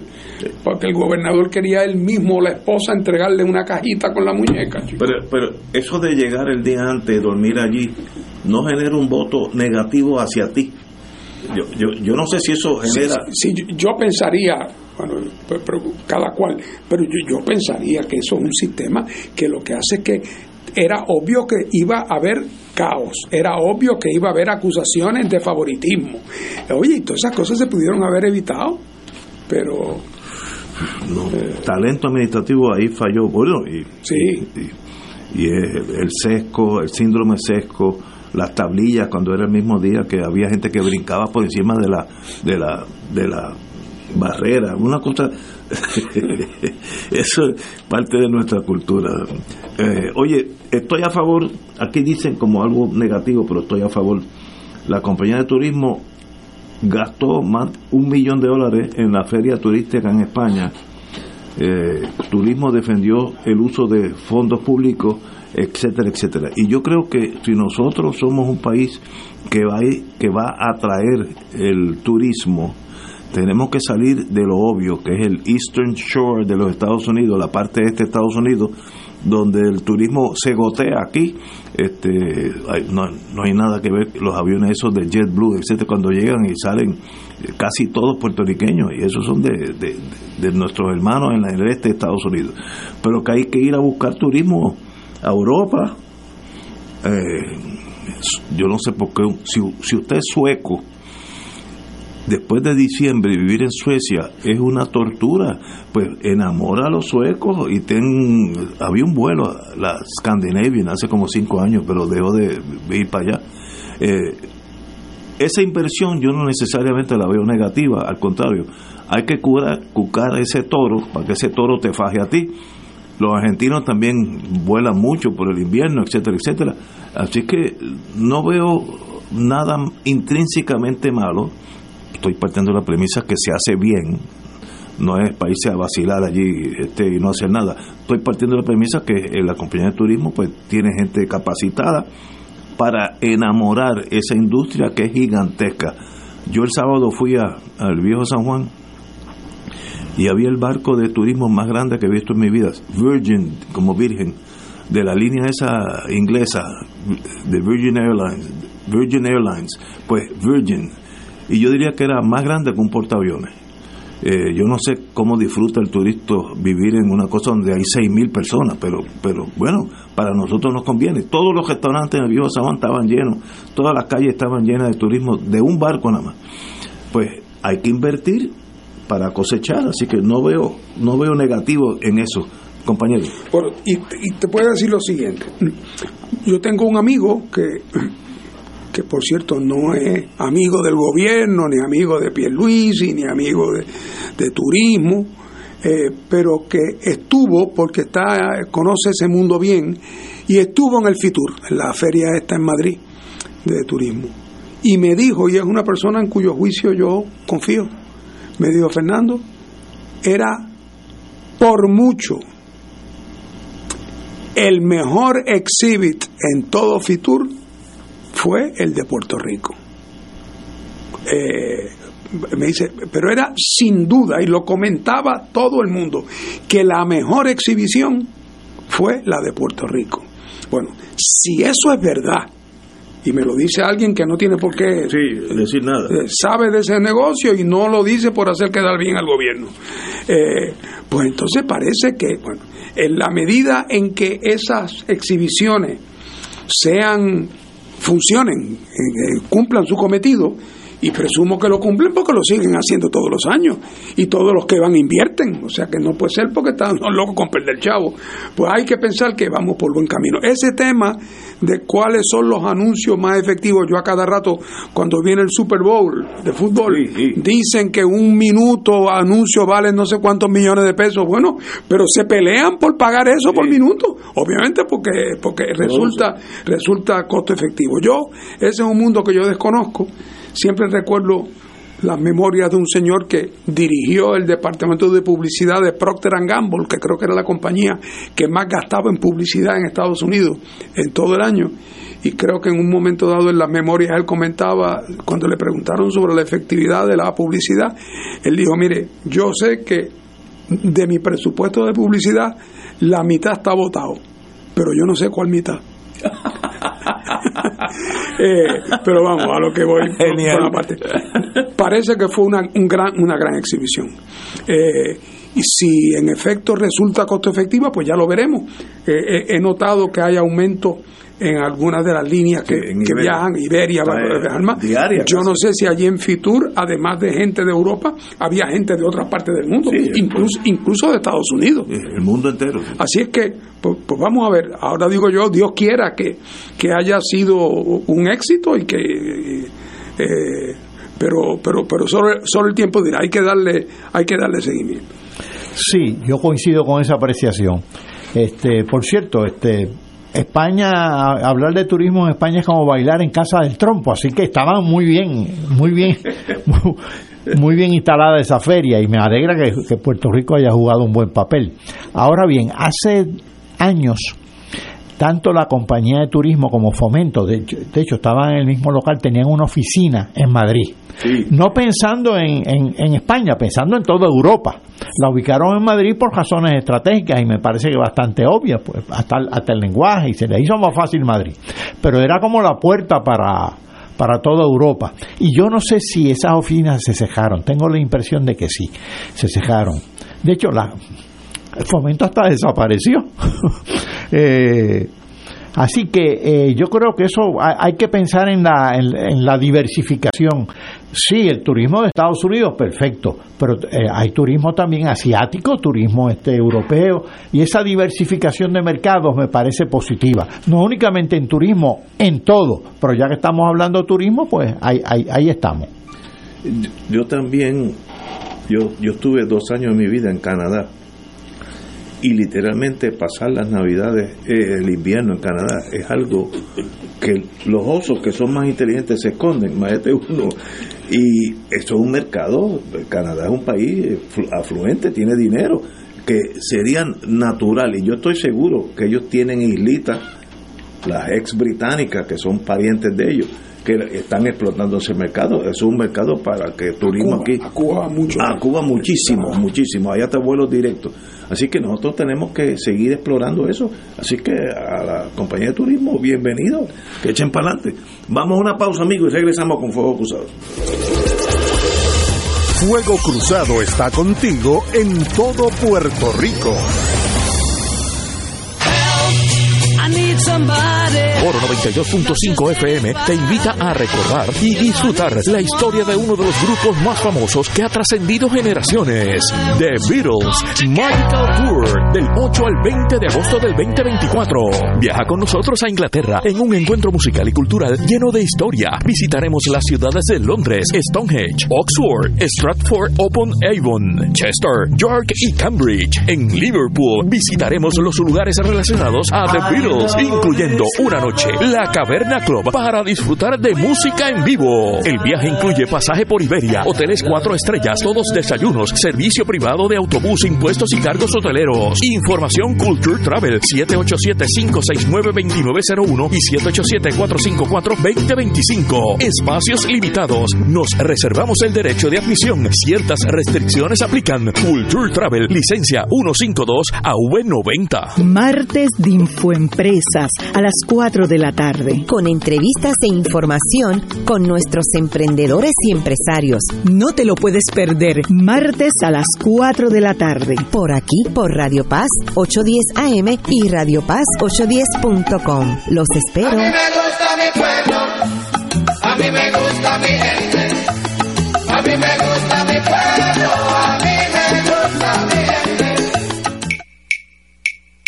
De todo un poco con Manolo Almeida, el más ameno en tus mañanas por Radio Paz 810 AM, de martes a viernes a las 9 de la mañana. Notas positivas, salud, ambiente, negocios y entretenimiento.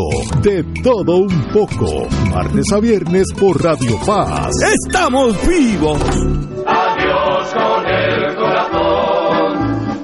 Descubre cómo vivir la riqueza de la gracia y la paz compartida con tus hermanos y hermanas, sintonizando el programa Encuentro con Cristo y los Hermanos, producido por el movimiento Cursillos de Cristiandad. Reflexión, testimonios, historia y avisos de las principales actividades en las comunidades de fe y de base. Recuerda, todos los miércoles de 7 y 30 a 8 de la noche, Encuentro con Cristo y los Hermanos por Radio Paz 810.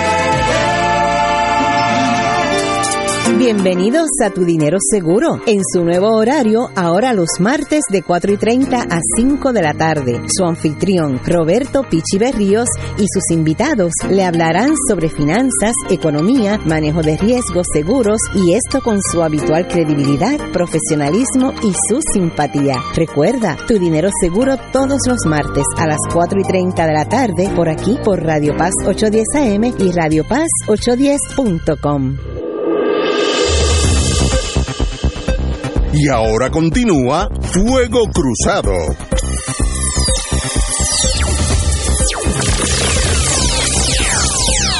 Oye, una noticia que uno se sorprende leyendo la prensa. Hay una propuesta del gobierno federal, la cual todos los puertorriqueños endosamos, y es reclamar un alza en el Medicare Advantage, que eso más bien eh, impacta más la gente pobre que la gente pudiente. Pero el, el articulado dice eh, que lo que estamos solicitando es que la asignación se equipare a la de las Islas Vírgenes. Yo no sabía. Eh, dicho, bueno, pero eh, Puerto Rico a veces recibe eh, golpes di- discriminatorios, pues esas islas están aquí al lado, lado de nosotros, tienen más o menos la misma precarios en la economía, etcétera, etcétera. ¿Y por qué ellos reciben más que nosotros? Un misterio, y yo diría que por lo menos... Estados mejor representados en Washington que nosotros. Oh, es una buena... Oye, están es una- exentas de la ley de cabotaje Pero también. cuando llegue el capitán de navío, Oye, que, que él tiene conexiones. Sí. Mira, nosotros recibimos el pago mensual de Medicare, de la reforma de salud es 695 y en las hijas viene 870, un montón de diferencia. Y como tú dices, la única explicación es eso, que, que han, han hecho más su trabajo que nosotros. Pero nosotros tenemos que buscar, tal vez el capitán, tal vez, eh, ahí está. Pongo la fe en el que gane, eh, por- porque de verdad eh, hay un discrimen, y consciente o inconscientemente, pero esas islas tienen los mismos problemas de salud que tenemos nosotros, idénticos. ¿Y por qué ellos reciben casi 200 pesos más al mes? No sé. Usted y lo mismo pasaba creo que con el SSI, que las islas, la, eh, la- Allá aplica y aquí no. en una de las islas por allá, por San, Ah, sí, no, está sí, Saipan, ¿cómo sí, se llama? sí, La- ah, la- la- sí. Fíjate, en el Pacífico. esa, esa, eh, Mariana, la Mariana La del Mariana. Norte. La, en la Mariana del Norte aplica aquí, así que ahí hay un historial. A- de- Aquí que se pasan hablando de las pensiones contributivas. Hace un par de años me llamó la atención que cuando el eh, se habló del, del, del impuesto, bueno, cuando la ley que aprobó el presidente Trump en el 2017, que ponía ciertas restricciones a las corporaciones foráneas controladas, eh, fue la delegada de Islas Vírgenes la que presentó un proyecto que no creo que fuera aprobado, pero fue ella la que lo presentó para eximir a, a los territorios de Estados Unidos, es decir, Islas Vírgenes y Puerto Rico, eh, de esas disposiciones, de unas disposiciones que eran lesivas a las corporaciones foráneas controladas. Me llamó la atención que fue la delegada de, Islas Vírgenes. ella, ella decía, o una, una que fue delegada, decía que ella estaba loca porque hicieran a Puerto Rico Estado. Y yo le decía, ¿pero por qué? Ella me decía, no, no es nada personal, pero lo que pasa es lo siguiente, que cada vez que nosotros en Islas Vírgenes pedimos trato igual, por ser territorio, pedimos trato igual a los estados, si fuera para nosotros y para Guam nos lo daban porque eran poquitos chavos, pero como tendrían que incluir a Puerto Rico, que son 3 millones y medio de personas, nunca nos incluyen. Así que ahora, el día que ustedes se hagan Estado, tratarnos a nosotros igual, lo que va a costar es una chavería. Ese es un factor, Ignacio, les cada cuenta. Ah, la- Sí, sí, sí, sí, la escala. estoy- bueno, eh, cuando yo estaba con Pueblo, que íbamos mu- mucho a San Tomás, que Pueblo tiene ahí dos, dos supermercados, la población entera era 65 mil personas. Eso anda queda, como- eso, como por 80. debe, eso es Arecibo. Sí, sí. Mana, tú sabes, eso- no, la escala es bien diferente. Bueno, en- oye, yo no sabía, leyendo la historia, en el 1820, yo estaba casi por nacer, 1820, la flota rusa emprendió una expedición antártica, eh, nombre aquí impronunciable, eh, Lazarev, y fue el que des- descubrió la Antártica. Yo no sabía eso. Primera nueva. Eh, aquí dice Russian Antarctic Expedition led by this Mikhail Lazarev discovers the continent of Antarctica. Yo juraba que eran los americanos o los ingleses, no, no, no. Bueno, pero acuérdate que los rusos están cerca. Ah, no, ah, no, Antártica. Antártica, Ah, no, abajo. Ah, no. Es un barco que se perdió. Oye, y 1825, una tragedia, y es que la historia es cruel. El Congreso de los Estados Unidos aprobó el Indian Territory, que es hoy Oklahoma, que le daba el visto bueno a Force Relocation, relo- recola- re- localizar forzadamente a las tribus en lo que se llamó The Trail of Tears, el, el sendero de lá- lágrimas. Estaban en Georgia y se los mandaron A para allá, Oklahoma. para, para un, un páramo donde no donde lo que había era eh, Increíble. Anamú. Increíble eh, la historia de un país, tiene cosas, siempre cosas no tan bonitas, ¿sabes? Eh, y ahí murieron muchos en la travesía y enfermedades, etcétera. Bueno, un desastre. Leningrado, 1944, ahora se llama San eh. Petersburg. El Leningrado, la batalla final de, de Leningrado eh, finalizó febrero 27 del 44, donde más de 2 millones de rusos fallecieron. 2 millones. ¿Sabes lo que es? En una ciudad nada más Imagínate. que mueran 2 millones. Muchos de ellos de hambre. Sí, hambre, hambre. Uy. Y, y uno dice, bueno, ¿por qué los, los rusos reaccionan de tal forma? Es que la historia te va formando a ti. En esa batalla yo perdí un pariente. No digas. Sí, porque yo, por un, un- un lado de la parentela española Estaba allí del lado de los... fue con la División Azul. Sí, sí, La famosa los División españoles, Azul, sí. Y la División Azul peleó en el frente de Leningrado. Eh, y cuando terminó la guerra, los rusos lo cogieron prisionero. Se lo llevaron para allá, para Siberia. Siberia, sí, sí. Y a, los varios años se anunció que empezarían a devolver Sí, sí. algunos Y- y de los eh, y mis parientes eh, iban todos los años a la estación de ferrocarril a esperar el tren que venía con los presos y estuvieron yendo por 20 años y nunca llegó. Ay, o sea Dios que ese evidentemente murió en algún, Ay, Dios en, algún momento. Eh, pero ahí eso fue una... El libro de Harrison Salisbury que se llama Lo, eh, que era periodista en New York Times, eh, tiene un libro que se llama Los 600 días, Sí, o lo que sea, sí, que es un libro sencillamente espectacular, se lee eh, de rabo a cabo, es un libro grandote, pero es un libro fascinante. Una de las cosas que a mí siempre me llamó la atención Bueno, es que en, bueno. Lenin- en Leningrado había en un- una fábrica de tanques y que eh, fabricaban el tanque y, y salía de la línea de producción y de ahí iba directo para el combate, que era a medio kilómetro. Sí, eh, eso es correcto.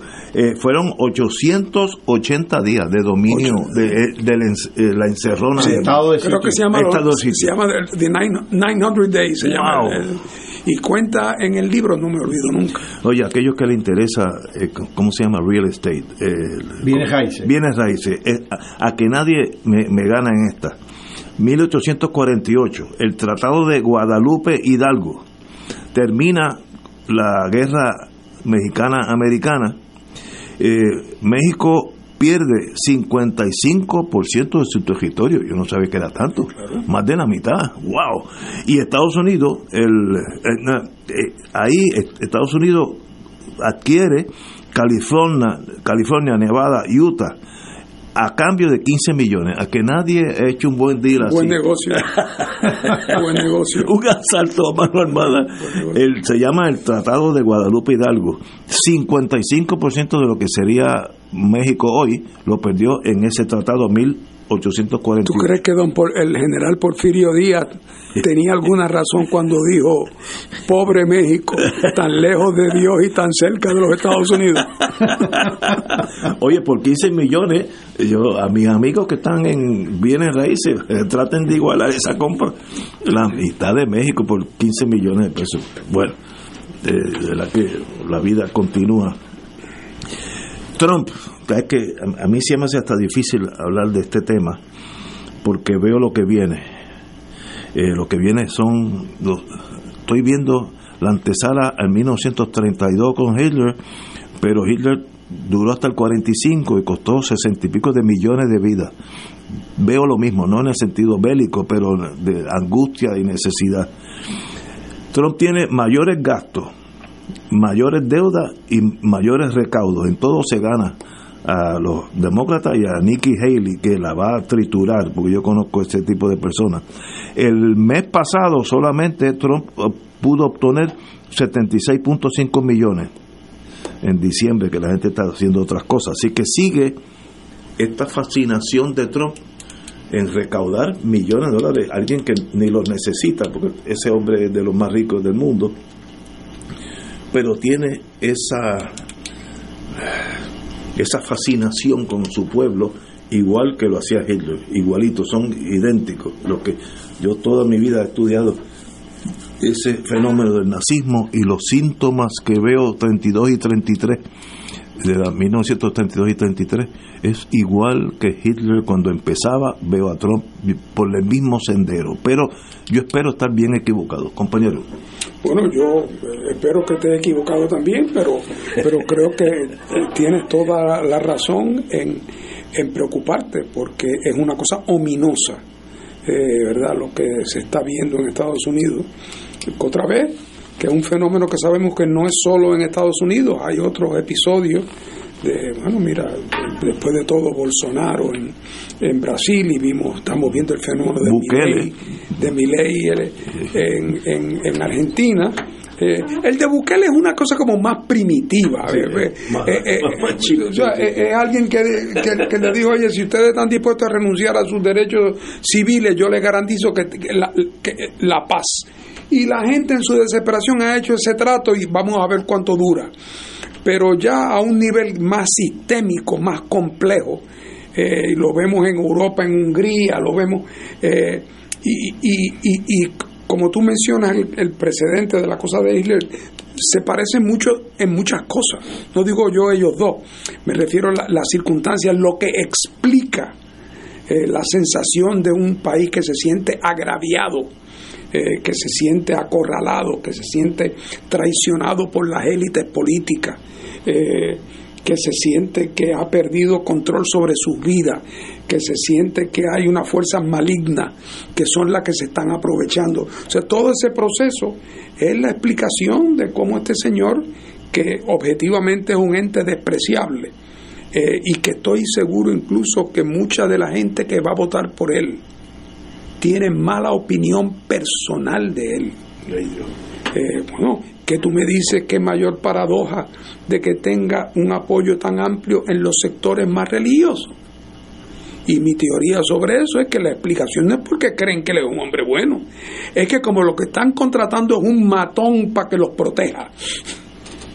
No le saben que es un matón, pero creen que es un matón que por sus razones les va a proveer protección a ellos y por lo tanto que tenga un historial como el que tiene Trump no solamente no los eh, no, lo, no les hace temblar la mano sino que les hace pensar que esta, esta es la clase de personas que necesitamos para que nos cuide eh, alguien que cuando ve a un mexicano cruzando por la frontera, que si le tiene que pegar un tiro, le pega un tiro, que mantenga este país, como, como que decía Trump, que, que esos mexicanos vienen a envenenarle la sangre a los americanos. Dicho, dicho de Hitler. Una locura, así es. Copiado de Hitler.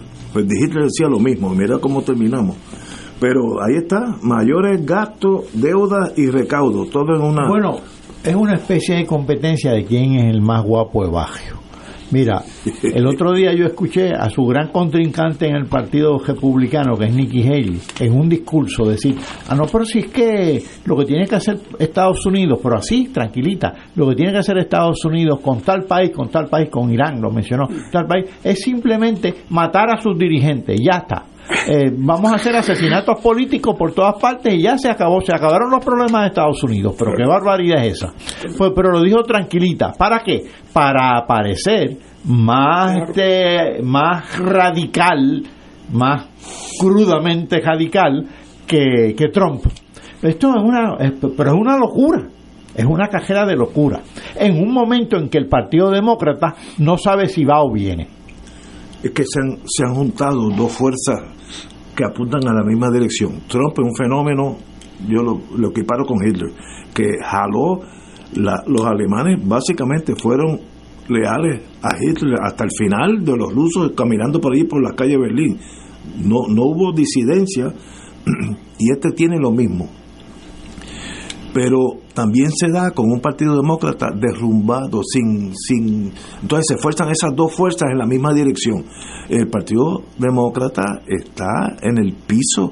Uno ve al presidente y a uno le da hasta pena cómo camina, o sea, no, no, no. ¿Y, y por qué se queda?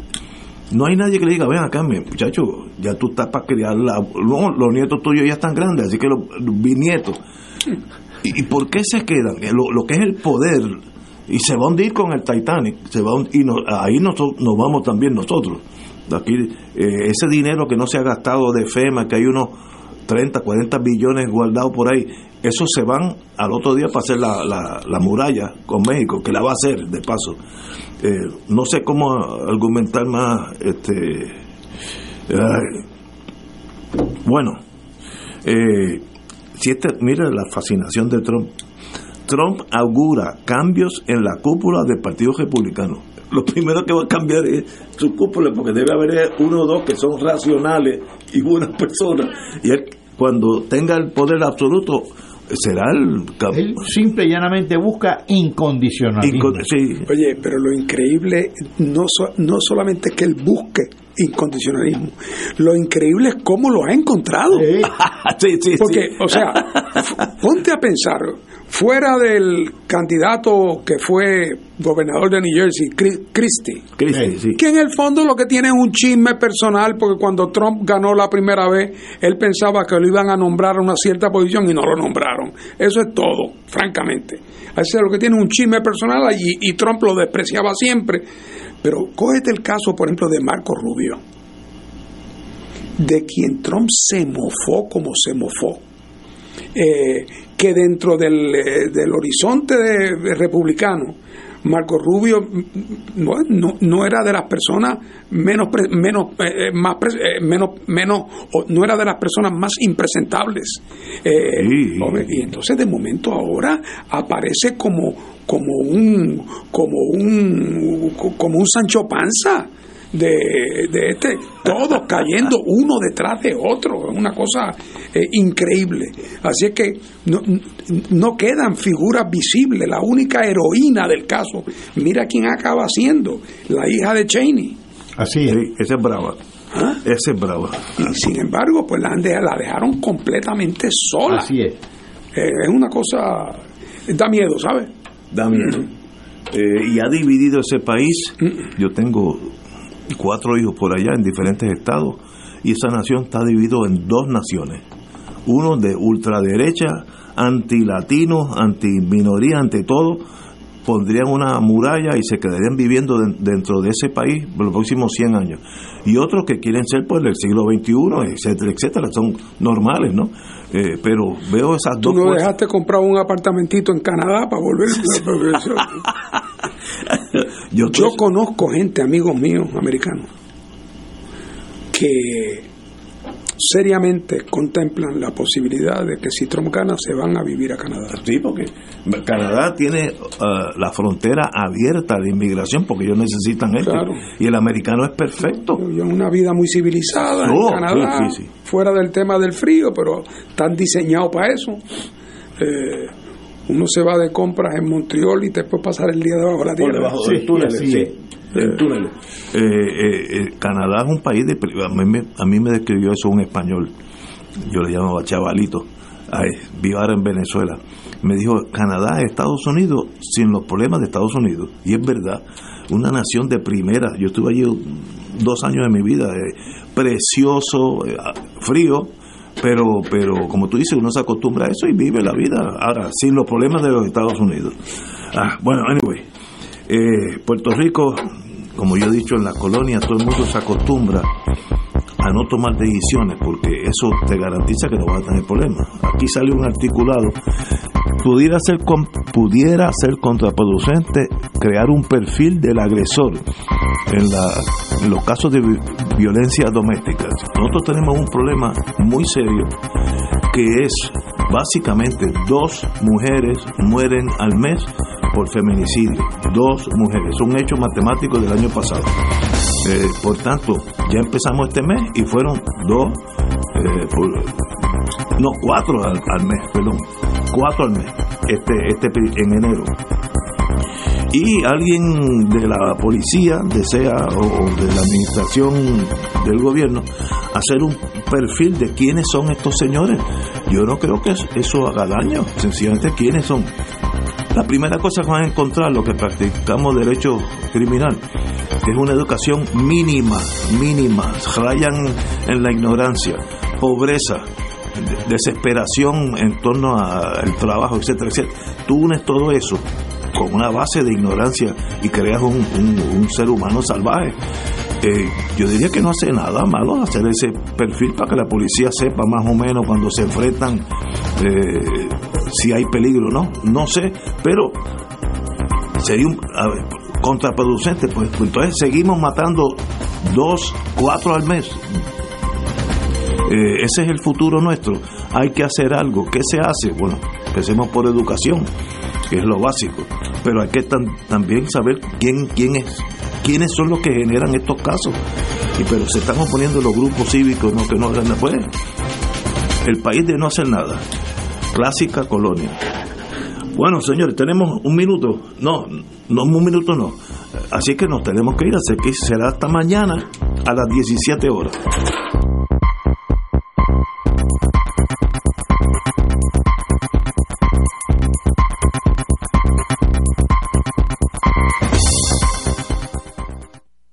Esta emisora y sus anunciantes no se solidarizan necesariamente con las expresiones vertidas en el programa que acaban de escuchar.